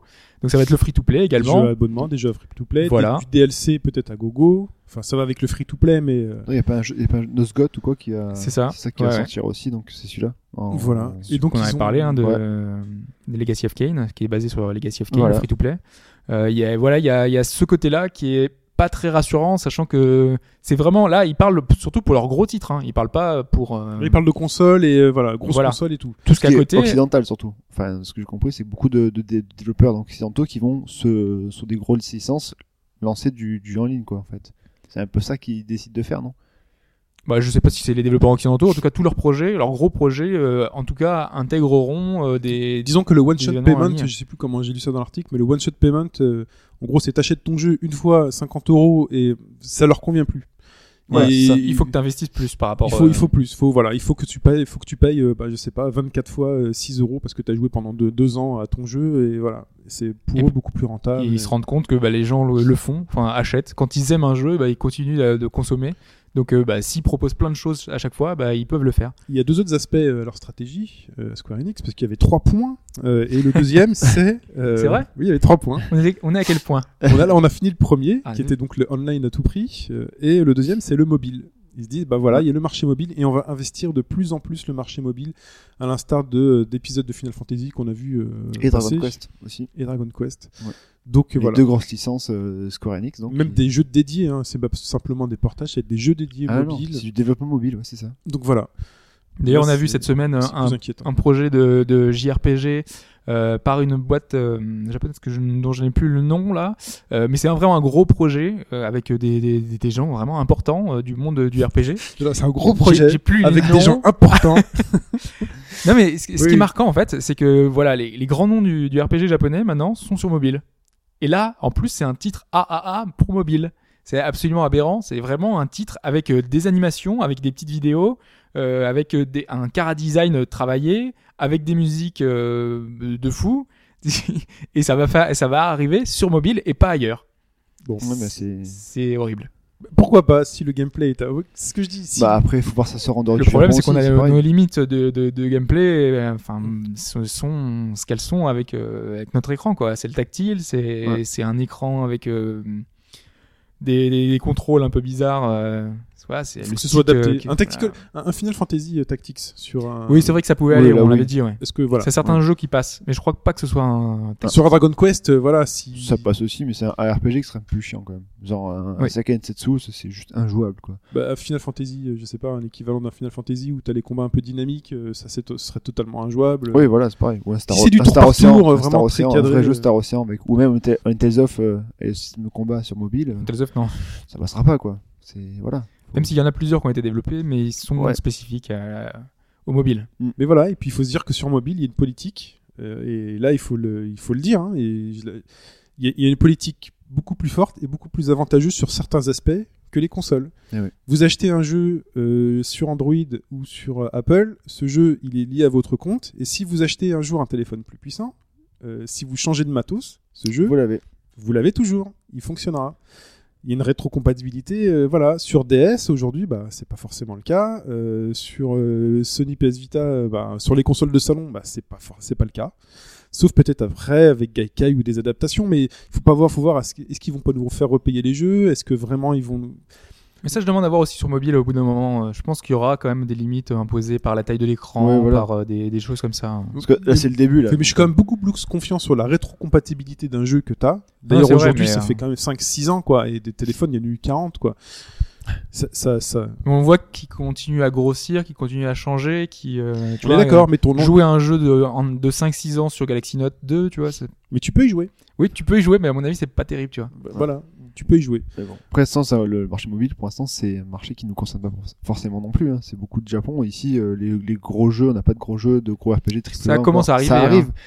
Quand Mais- on voit par exemple que Puzzle and Dragon, qui est le plus gros succès de tous les temps au Japon euh, pour un jeu mobile, De tous les temps. Ouais. hein, vraiment de tous les temps, euh, qui, qui fait plus de revenus qu'un Pokémon, Euh, ça vient d'arriver aux États-Unis, enfin il y a à peu près 6 mois je crois, et ils viennent de faire euh, 2 millions. Il y a 2 millions de personnes qui ont téléchargé Oui, voilà, l'application. mais c'est ça en fait. Millions, c'est énorme. Nous, Mm. nous de, depuis le, depuis le, depuis l'Europe, on voit ça comme euh, un cô- un côté Mais là je parle de, tu vois, des États-Unis. Là, donc, Oui, euh, ça, va arrive, ça va arriver. C'est qu'on a un peu de retard par rapport à ça en fait. On va voir comment le Japon est un peu avancé sur le mobile par rapport à nous, et donc on verra. euh, c'est sûr que ça va nous changer nos habitudes, mais il faudra Mais nous, on a ça nos. Tiny Wings, on a nos, nos titres aussi Oui, qui sont déjà Candy Crush, Birds, voilà. Candy oui, Crush Saga. vo- oui, voilà. c'est déjà des titres qui, qui rapportent énormément d'argent. Ça, je suis d'accord au niveau, au niveau rentabilité, je suis d'accord, mais après, c'est autre chose de voir un FF sur euh, un vrai FF, genre un FF16 sur. euh, Ouais, mais pour l'instant, il n'y a pas FF16 non plus au Non. Japon, tu vois. Ça fait Non, mal bon. reste encore des petits titres. On verra. Donc Ça fait mal aux fans quand on, aime les, quand on aime les choses sur grand écran. Enfin voilà, ça fait mal, Ouais. mais bon, on fait peut-être avec ou pas. Et le troisième aspect, le troisième C'est aspect, vrai qu'on a un troisième il y point. a un a troisième point.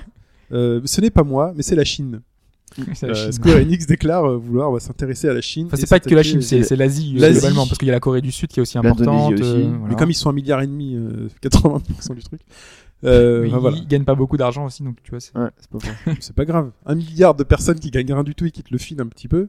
Même si tu mets à, à 1 euro l'abonnement. Voilà, il faut plein de pauvres. Plein de pauvres qui te donnent un petit peu, c'est mieux que très beaucoup de riches, euh, enfin moins de riches. Bref, euh, Mais c'est mieux 1000 personnes ou, ou pas? bref, stratégie de croissance, on s'attaque Ouais. à l'Asie et surtout à la Chine. Euh, Chine qui était quand même un marché assez fermé, assez, c'était difficile de vendre des choses chez eux. Là, ça s'ouvre un peu ouais, plus. Complètement. ouais.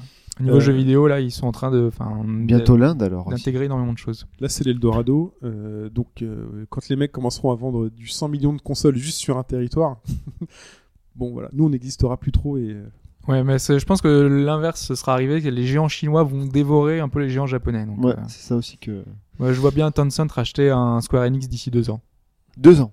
Ouais. Rien que ça, toi. Ouais, complètement. peut-être moins, peut-être plus. on Non, c'est rapide, deux ans quand même. Ouais, vu la dégringolade qu'ils sont en train de faire, euh, moi, je, je suis pas très confiant pour Square.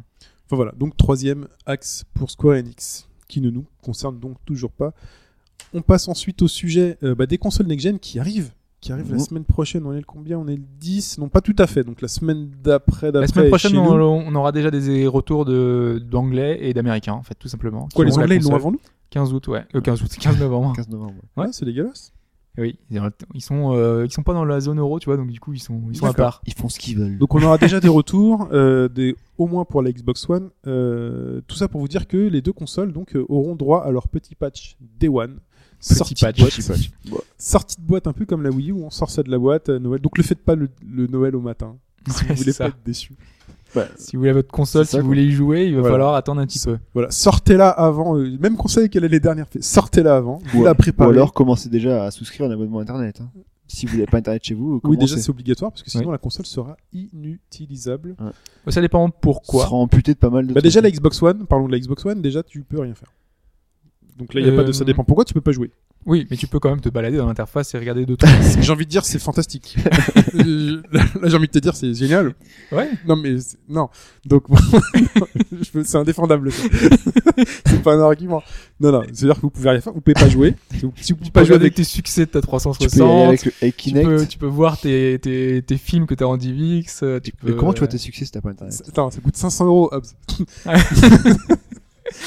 Oui, non, mais Non, complètement, donc, bref. évidemment. Vous ne pouvez donc rien faire avec votre console. Voilà. Vous ne pouvez pas jouer. Ouais.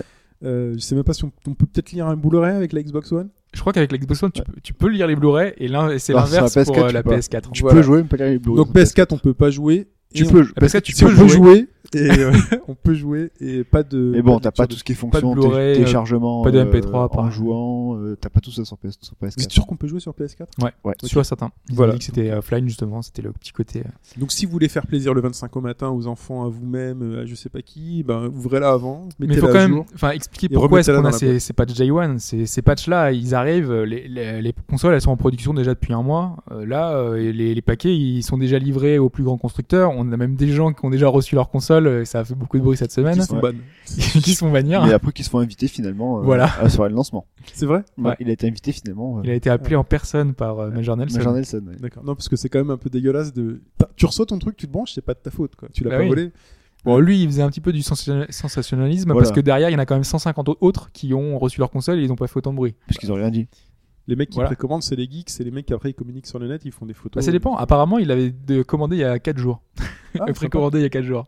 Donc, euh, tu vois, le gars, et c'est pas quelqu'un qui avait fait. un- bah, ça fait longtemps, tu vois, il a fait sa précommande comme je vois certaines personnes qui ont commandé depuis un an, tu vois. En même temps, le bannir, c'était pas forcément la bonne solution. Du coup, euh, Bah, il est toujours banni, mais c'est temporaire, quoi. C'est Oui, ouais. jusqu'à la sortie. Alors que jusqu'à maintenant, sur 360, sur certains jeux, c'était des bannissements euh, fini, c'est Ouais. fini, quoi. oui, oui. T'achetais un, tu créais un compte sur un mauvais territoire, t'étais, euh, C'était fini. ouais. Ouais. Mais donc, euh, ouais, ces, ces, ces consoles-là, elles sont déjà livrées, et donc du Mm. coup, ben, il- forcément, il y a des évolutions. On sait que l'interface, par exemple, Xbox One, était pas forcément super stable ces derniers temps. Il y a, il y a- je crois que c'était il y a trois semaines, il y avait un, un article d'un site américain qui expliquait justement que bah, c'était une version encore bêta et que ça marchait pas très bien. Donc là, euh, les patchs sont prêts et ça permet justement de bah, d'améliorer l'interface, d'améliorer, de mettre des drivers plus, plus à jour. Euh, ben voilà, c'est- ça sert à ça. Et surtout de faire marche arrière pour Xbox, parce que quand même, on se souvient un peu des, du rétro-pédalage de cet été. Bah, le patch fait quand même en plus 500 mégas. hein. Ah Donc, oui, c'est euh, pas- c'est pas, anodin. Mais après, euh, là, il fait 500 mégas. euh, justement, la personne, le patch était déjà disponible. Il l'a récupéré en 6 minutes. Donc, quand les serveurs, serveurs suivent, ça va. Par exemple, C'est mais, tout seul. Il était vrai. tout seul. mais par exemple, là, c'est c'est comme des- ça qu'ils l'ont grillé. Faut attendez, c'est qui, qui il y a un mec télécharge qui- le mec qui chope le patch. il y avait du monde hein, qui, qui, qui était encore dessus, hein, parce qu'apparemment, donc euh, il y a un système qui permet de voir justement qui joue en ligne, euh, que- enfin quels sont les jeux les plus joués. Et donc on voit que c'est Killer Instinct en ce moment qui est le plus joué, avec plus d'une centaine de personnes qui, est en train, qui sont en train d'y jouer en ce moment. C'est les testeurs, ça. Euh, c'est les testeurs ou alors c'est des employés de Microsoft, ouais. ou Ouais, des voilà. trucs comme ça. Le, le frère du cousin de Bill Gates. Mm. Et, euh, et Toi, ouais, non, t'as pas reçu ta Xbox One? Je l'ai pas reçu, non. C'est scandaleux. hein. T'es même pas dans la boucle. Putain, il y a 100 personnes dans le monde. Ouais. Putain, je, je serais vachement euh, même. privilégié là quand même. Et, euh, et ouais, et donc euh, c'est- c'est- c'était le cas pour la Wii U, ça sera le cas pour la PS4, mais il faut que les serveurs suivent aussi derrière, hein, parce qu'on sait que Sony pour l'instant a quand même des problèmes sur ses serveurs. Aujourd'hui, quand on veut télécharger certaines choses, euh, 600 mégas, si c'est 500 mégas aussi, Ah, c'est 300 mégas. c'est 300 mégas. Ouais. Bah voilà, ça peut. en- Enfin, moi, je sais que 300 mégas, euh, je mets une demi-journée pour les récupérer sur le PSN. Donc euh, voilà, faut, faudra, faudra que Sony, sachant que c'est payant maintenant, euh, assure. Ça, on attend. Maintenant que c'est payant. Maintenant que c'est payant, faut on qu'ils attend- assurent. On Ouais. attend un niveau de qualité euh, C'est ça le truc. égal.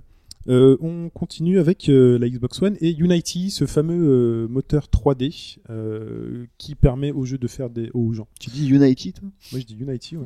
Unity, je pense. Unity. Unity, je Bon, on peut le dire aussi. Donc ce fameux mo- moteur euh, qui n'était pas déjà pas très cher à la base, Mm. euh, qui permettait aux gens de faire des jeux euh, donc sur PC, sur téléphone, sur euh, même console, Console, euh, ouais. arrive et est offert aux indépendants sur, Xbox, One. Ouais. Voilà. C'est tout simple, c'était annoncé, donc euh, ça sera offert pour tous ceux qui ont participé au programme de ID Xbox annoncé en août dernier, pour tous les indépendants.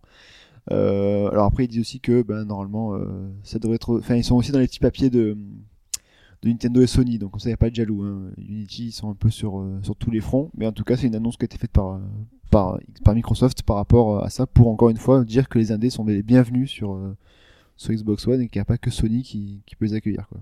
Après leur avoir mis des coups de pied au cul. Voilà. Euh, et on parle donc de French Cows, les vaches françaises. Oui, bah c'est exactement ça. C'est la, la petite euh, la petite offre qu'on a qu'on a un peu découvert ces derniers temps, euh, qui était beaucoup mise en avant avec euh, pas mal de trailers, pas mal de, de pubs, de pubs plutôt bien faites, un petit peu côté euh, start-up euh, moderne. Qui, qui donnait un peu envie de découvrir ce que c'était, parce que le concept n'était pas forcément très clair.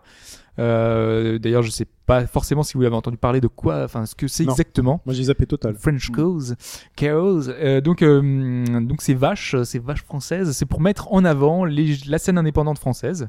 Donc euh, tous les, les petits développeurs français se réunissent, enfin pas tous les développeurs français, hein, mais quelques développeurs français qui n'ont pas énormément de succès, qui ont qui ont fait des jeux, qui ont créé des jeux qui sont soit gratuits, soit disposés, enfin proposés ailleurs sur divers sites. Donc c'est tous les Français sauf Ubisoft.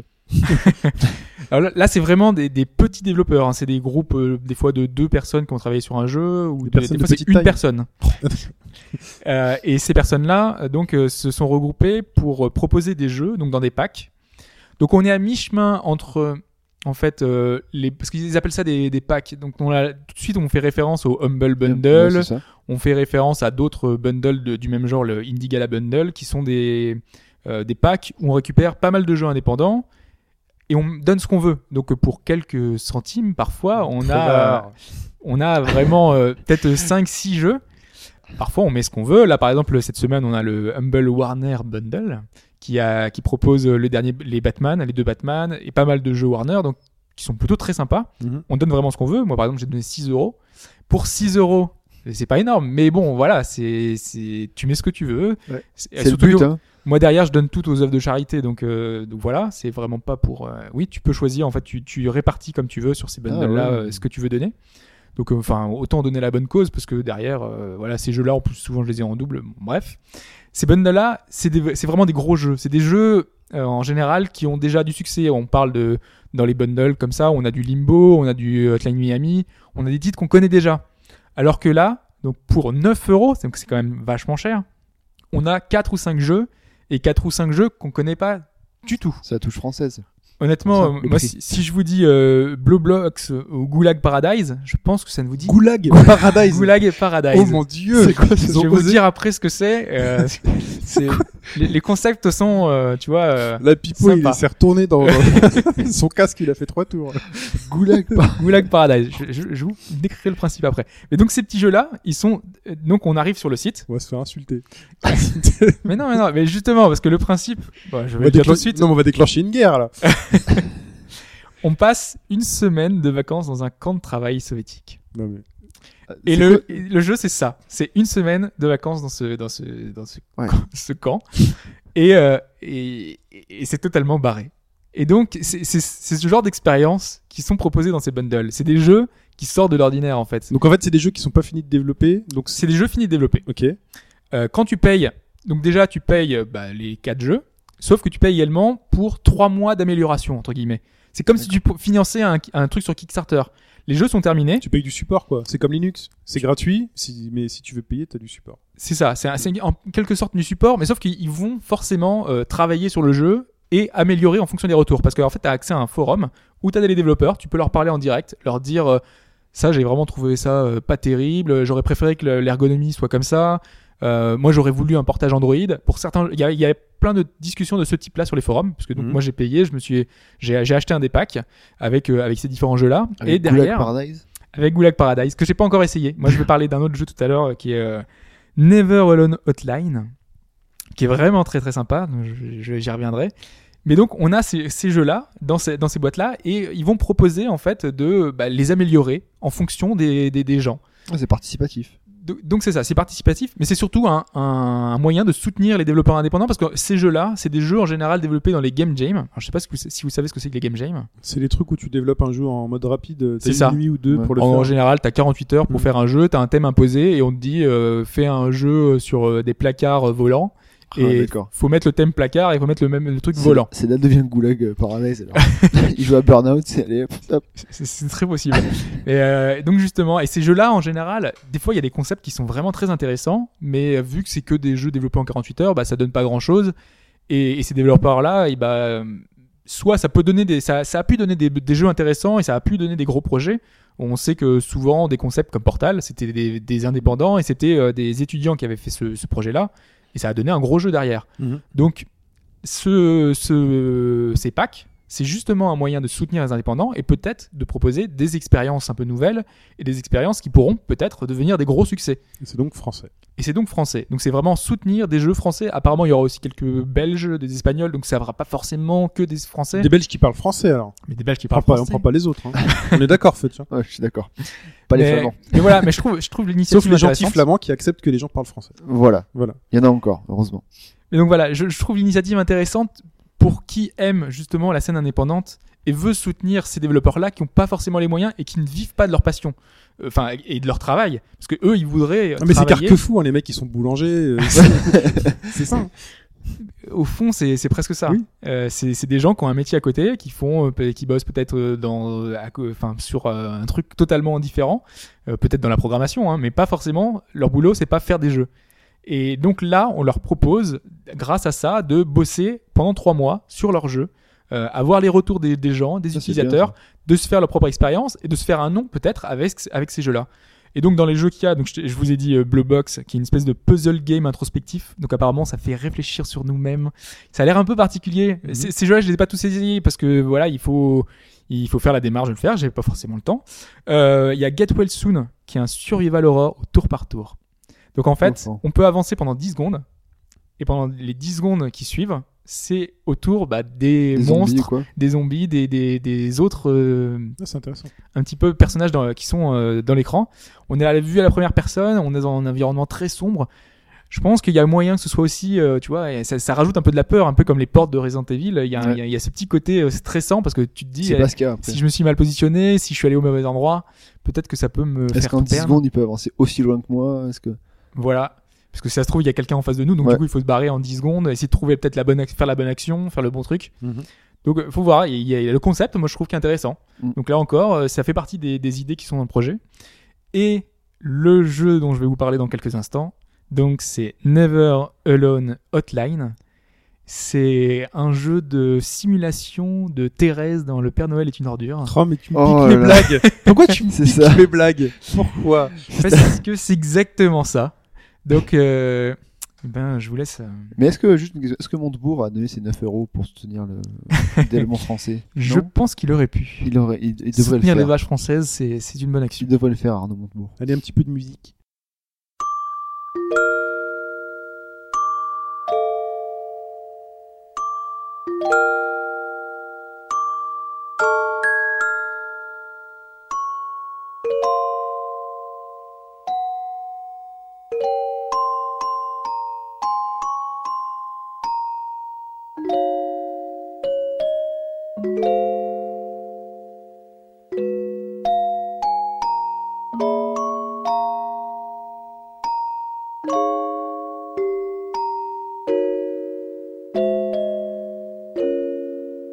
Là, j'ai mis du Cowboy Bebop parce que la musique euh, qui est en fond de, de- du, du jeu, c'est des petites, euh, des petites tou- touches de piano un petit peu. Ça m'a beaucoup fait penser à ça, même si c'est pas vraiment la musique du jeu, hein, évidemment. hein.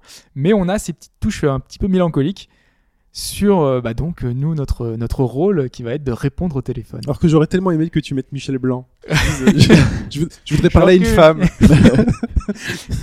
Bonjour Thérèse.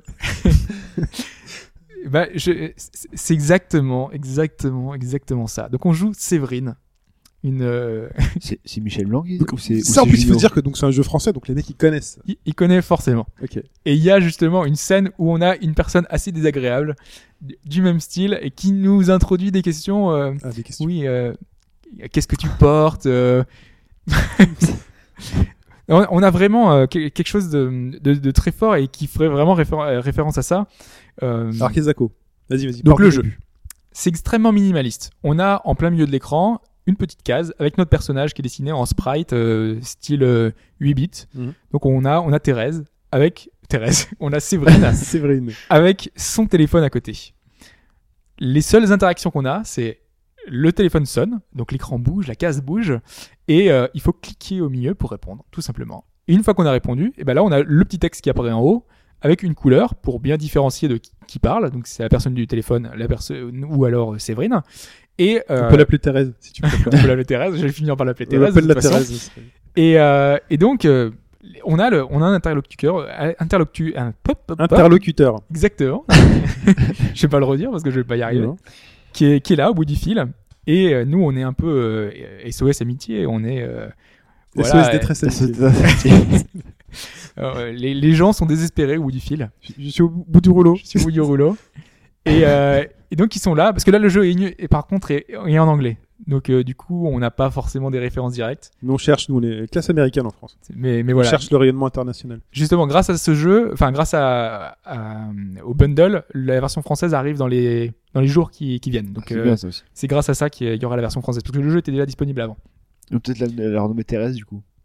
Ouais, c'est pas mal. Ils- il y a peut-être que la version française sera Thérèse. Mais non, il y a des blagues qui peuvent pas passer du coup si ça s'appelle Thérèse. D'accord. Et faut, faut- avec Séverine, il y a des jeux de mots et tout. ça, Ok. D'accord. Il y, a- il y a des trucs qui sont très très sympas parce que le jeu, voilà, il, il mise tout sur sur euh, sur les tu dialogues. pas dit, donc le mec il est là, il téléphone. il- Voilà. Alors, Donc on clique sur on clique sur l'écran, on répond et donc à ce moment-là, on a des choix de donc euh, la personne au bout du fil nous dit euh, voilà, je vous appelle pour euh, telle ou telle raison, je me sens seul. Et toi, tu as différents choix de, de réponses. T'es comme dans un point and click ou comme dans un RPG. Tu lui dis bah soit euh, mais j'en ai rien à foutre de ton problème, euh, Et soit tu raccroches. appuyez sur le bouton. tu peux lui dire appuyer sur le bouton. Ah, Tu- donc t'as as des, t'as des remarques un peu cinglantes, t'as des remarques humoristiques, et en fait va se nouer un contact avec les personnes, euh, avec chaque interlocuteur, puisque ça va être un enchaînement en fait de discussions. Donc on va vivre une soirée dans la vie euh, bah, de, Thé- euh, de Thérèse. Une soirée, c'est pas le soir de Noël. C'est pas le soir Ah, de ok, Noël. ouais, ça aurait été non. trop. Ça aurait été énorme. Là, voilà, la relation aurait été trop grillée, mais non, non, pas du tout. Là, on a, en gros, je pense qu'il doit y avoir 10 appels, donc euh, qui se suivent, et on a le choix dans le dialogue. On a, on va faire, on va nouer une petite discussion. Parfois, suivant ce qu'on va dire, ça va être très très court. Il peut se passer des choses, je vous laisse imaginer, hein, parce que vraiment les gens sont désespérés.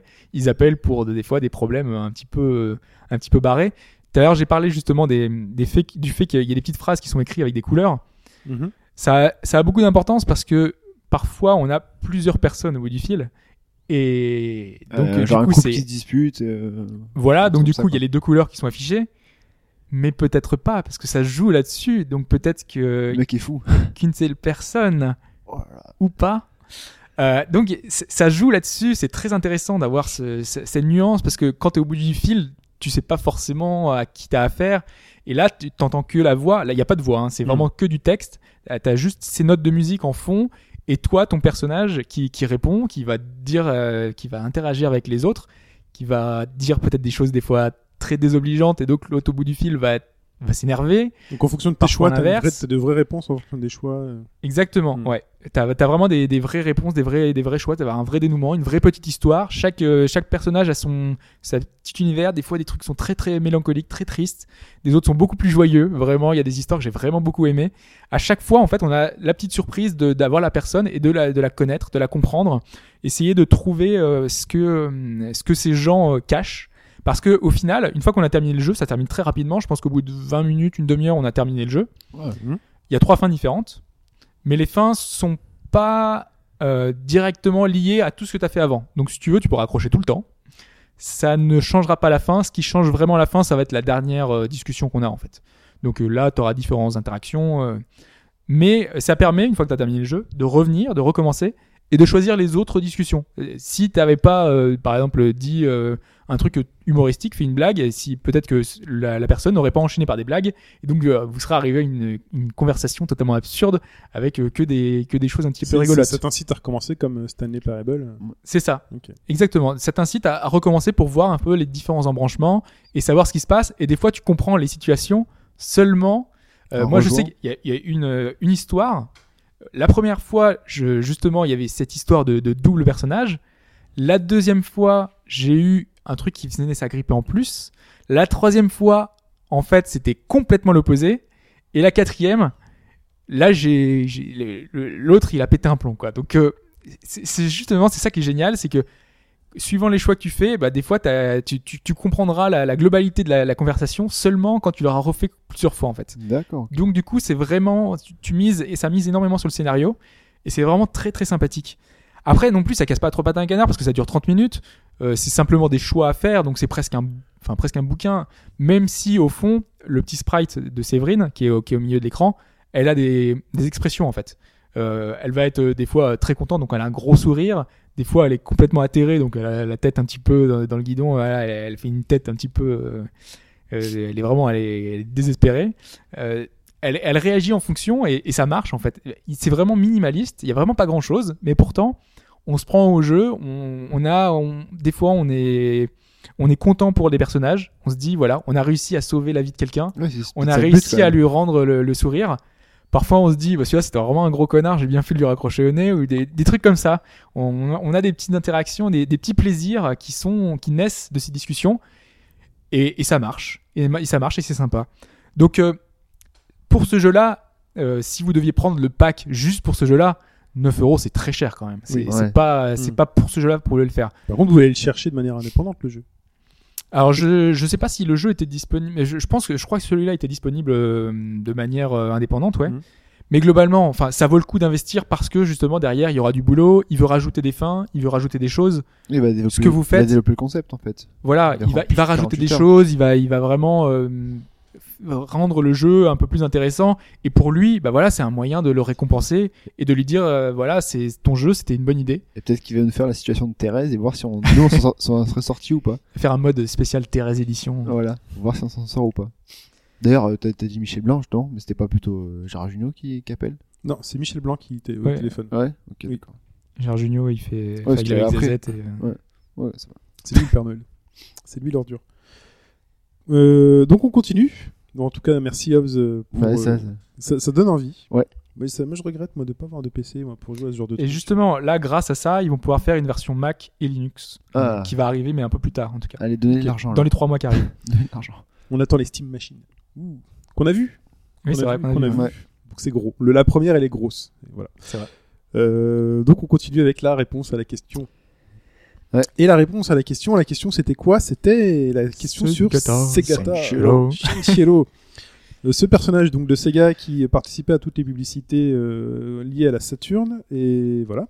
Pas la Dreamcast, il y avait rien. euh, Non, justement. Ça s'est arrêté juste à la Dreamcast. Juste à... fait. D'accord. Il se, il se suicide, euh, il part avec un missile, je crois, pour euh, sauver Sega et il envoie la Dreamcast à la place. Enfin, c'est- Allez- c'était- allez sur YouTube c'est- Ça a et, été euh, mis en scène. Donc, Vous euh, allez avoir l'intégrale sur YouTube forcément. Euh, et donc dans quel jeu euh, ne fait-il pas d'apparition Euh, Parmi ces quatre propositions, il ne fait pas d'apparition dans Sonic All-Star Racing. C'est mon choix. Il ne fait pas d'apparition dans Sega Gaga. Dans Virtua Fighter 4, C'est le choix de choix. Fudge. Fudge. ouais. Ou il ne fait pas d'apparition dans Rint a Hero, ce jeu que nous ne connaissons pas. voilà, c'est ça. le- On va commencer par lui. Euh, J'allais pas inventer un truc euh, aussi fou, c'était histoire de mettre un troisième choix, enfin un quatrième choix.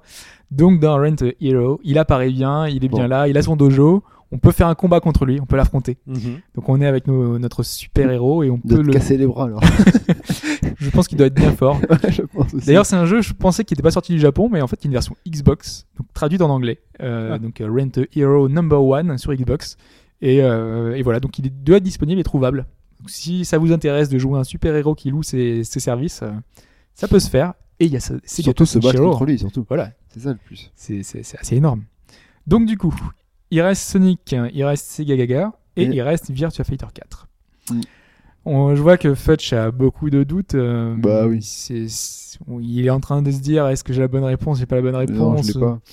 Voilà, défaitiste comme d'habitude. Fudge se dit euh, Bah, c'est pas possible, j'ai choisi la mauvaise réponse. Non, parce que je le vois bien le Segata inscrit, mais bon, vu que je sais pas. Donc Segata Senshiro serait un personnage de Un profil. Un Mm. une intelligence artificielle qui serait celle d'Akira. Là, Finalement, on- quand on voit Akira, on pense Il tout de suite à Segata Oui, il a un-. Il a un petit air. Ouais, le petit air. Il a kimono, il il a a un petit gros, Segata tête. Et oui, Voilà. c'était euh, Ah. c'était bien c'était bien dans le jeu. Oui, je vois Shin qui commence à là, dire. ah, Soulagé. Il y avait la goutte qui, qui perlait sur le front là.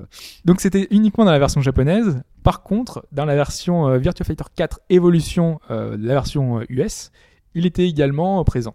Donc, euh, donc voilà, il y avait la mo- moyen, même dans la version euh, Ouais, US, je, les, euh, ai- je les alors. de l'avoir. Oui, mais bon, je pense qu'on ne faisait pas forcément le, Ouais, le, lien, euh, parce que c'est juste un Akira qui s'appelait Segata. Donc, euh, Bah, on aurait pu, bon, j'ai pas fait, j'ai pas fait gaffe, ça m'a pas marqué en tout Donc il reste Sega Gaga et Sonic All-Star Racing. exactement. Je pense que là, Shin se rapproche du, du but, je crois. Forcément. S'il est pas dans Sega Gaga, C'est un peu n'importe quoi.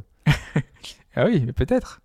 Donc, tu le disais tout à l'heure, la fin de Segata Senshiro, Mm. là où ils lui ont mis euh, sa fin de sa carrière, c'est Sony, du moins, c'est l'équivalent de Sony que- qui est représenté dans la pub, qui envoie un missile sur les Voilà. bâtiments de Sega. Et là, Segata euh, Senshiro saute sur le missile, se sacrifie et renvoie le missile dans les airs. Ouais. Et on ne le verra plus jamais. On le, il est laissé pour mort. Il est laissé pour mort avec sa petite Saturne sur le dos. Ouais. Eh bien, Segata Senshiro a fait son retour dans Sega All-Star Racing Oh, c'est dégueulasse de faire ça C'est dégueulasse à la fin du dernier tour Oh euh, là de- de- d'un des, des- des circuits de Sega Sonic All-Star Racing. On voit Segata Senshiro sur un missile qui se balade autour de notre véhicule ouais. avec sa Saturne sur le dos. Bon. Le truc totalement improbable. Ok. Et donc, il n'est pas dans Sega Gaga. Dingue, Euh, ils avaient des- ils voulaient le mettre, mais comme certaines choses, bah, ils ont pas pu le caser, et donc bah voilà. T'as trouvé une bonne idée quand même, le service à publicité qui serait, qui serait boosté grâce à lui. Voilà, je, non, je me c'est- suis dit que ça collait. En plus, Ouais. c'était ça, Sega Gaga, c'est l'histoire bah, de Sega, justement, et puis il cherche à s'en sortir. euh, Ouais. Voilà, C'est ça. donc, donne euh, euh, à un fan euh, le tous les pouvoirs, il devient PDG. Bientôt donc, euh, Nintendo Gaga alors peut-être, non? Bientôt peut-être. Nintendo est mort. Euh, Ah, très bien. J'ai cru qu'elle allait gagner cette fois-ci. Voilà, non, non. Ça m'est- J'ai quand même quelques victoires au compteur. oui, grave. bah oui. Passons aux victorieux de la semaine. Euh, on refélicite encore une fois Jérémy. Mm. Euh, Jérémy, j'ai bien ton mail, on va discuter de, de ce, de ce sprite. Il Balèze, a choisi, donc il n'a pas choisi. il a choisi. Là, euh, ça s'oriente vers un Ghouls and Ghost, euh, le Ah. héros euh, soit en slip, soit en armure. Pas mal. Mais euh, à voir, faut que je, faut que Ah, j'étudie faut la chose, mettre- voir faut- si ça tient. Faut le mettre en caleçon là. c'est- Ah oui, là, il sera en caleçon. Si je, le choisis, si je choisis un des deux, ce sera en caleçon. Bah Parce oui. que moi j'ai vu des trucs sur Twitter, euh, un Mabids euh, absolument gigantesque qui fait vraiment, euh, il est très très très grand euh, et qui euh, qui était un, un Link absolument superbe, mais Ah, vraiment gigantesque. Il y en a qui font des trucs de fou. Ouais. Il y en a, c'est. Et je me dis peut-être que ça sera la prochaine étape, la next Faut- step. ouais, Je- mais si j'en fais un comme ça, je les fais pas gagner. Faut que ça rentre dans l'enveloppe. Ou alors quelques tra- Ah oui. contre quelques centaines d'euros. Euh, et donc, les vainqueurs de cette semaine pour l'extrait qui était celui-là.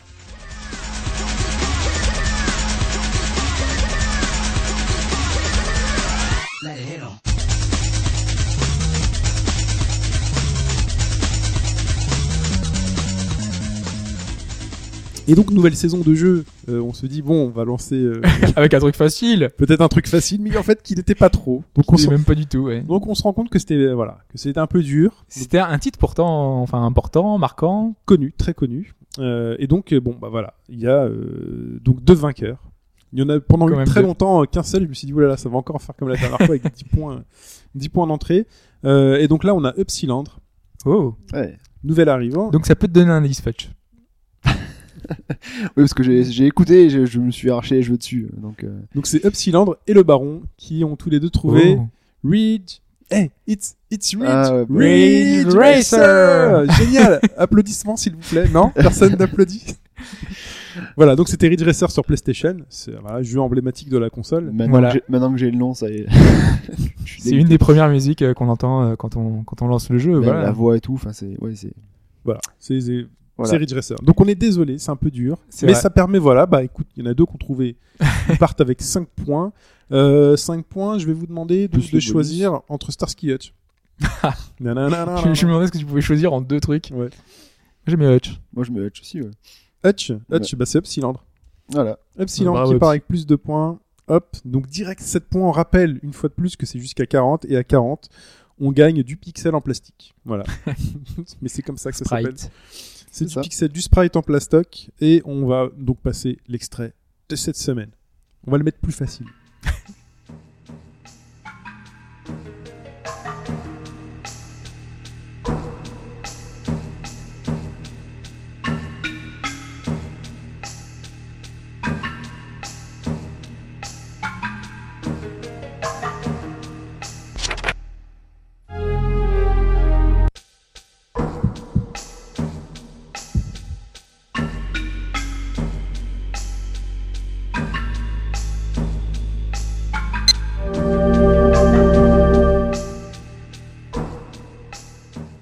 Voilà pour l'extrait de la semaine. On compte sur vous pour trouver en masse. Là, il faut répondre. Moi, j'ai envie de remplir, le classement. Là. Je, veux, je veux plein de monde. Euh, donc, pour répondre, donc, comme euh, d'habitude, c'est shin.hbgd.fr, shin.hbgd.fr. On se retrouve, nous, donc sur droite.fr, le forum, inscrivez-vous, euh, le Facebook, quand il est mis à jour, au bas gauche droite, le Twitter, hbgdfr. Ouais, D'ailleurs, je remercie Julien B qui se reconnaîtra. Très bien, Julien B. le petit message de pack. Non, parce qu'il nous retweet souvent. Il... Enfin, Ah. ça fait longtemps qu'il nous suit. Et euh, bah, c'était l'occasion de le remercier parce que Bah, merci, Julien B. Voilà. C'est le grand Julien. frère de Julien C C'est la préévolution de Julien. peut-être. non, non, mais vraiment, il... voilà, ce petit coucou. Ouais, bien amical, on vous remercie. Euh, et donc toujours sur iTunes, disponible sur iTunes ou en streaming sur le site au. N'hésitez pas à mettre une Et petite étoile iTunes. sur aussi euh, sur tout ce qui est Android et tout hein, aussi. Ouais, mais après il faut, il faut s'inscrire. Je sais pas comment, comment ça se passe. Je vous laisse en parler si vous voulez en parler. Moi je sais pas. Moi je sais pas comment ça se passe. Sur Android, il faut juste récupérer le flux, euh, Voilà. RSS. le flux RSS Voilà. et puis le mettre dans l'application de votre choix. Donc, euh, mais on peut pas mettre d'étoiles du coup dans l'application. Non. Non. Enfin, ça va dépendre de chaque application du coup. Je pense qu'il y a un, un truc interne euh, spécifique à chaque application. Donc mettez des étoiles. Alors vous prenez sur chaque application, vous Et mettez une étoile, partout. vous, vous- des étoiles, on veut des étoiles, c'est voilà. Euh, très bien. Et bien on se dit euh, donc à la semaine prochaine. On espère que vous avez passé un bon moment avec nous. Euh, encore c'est quelques, alors on est combien là? Une heure et quelques avec nous. C'était sympathique. On se retrouve la semaine prochaine, comme on a dit, pour le thématique si tout se passe bien. C'est ça. Voilà. Très bien. Fetch, Hobbs, à la semaine prochaine. Ouais. Bonne semaine à tous. Bye bye. Ciao.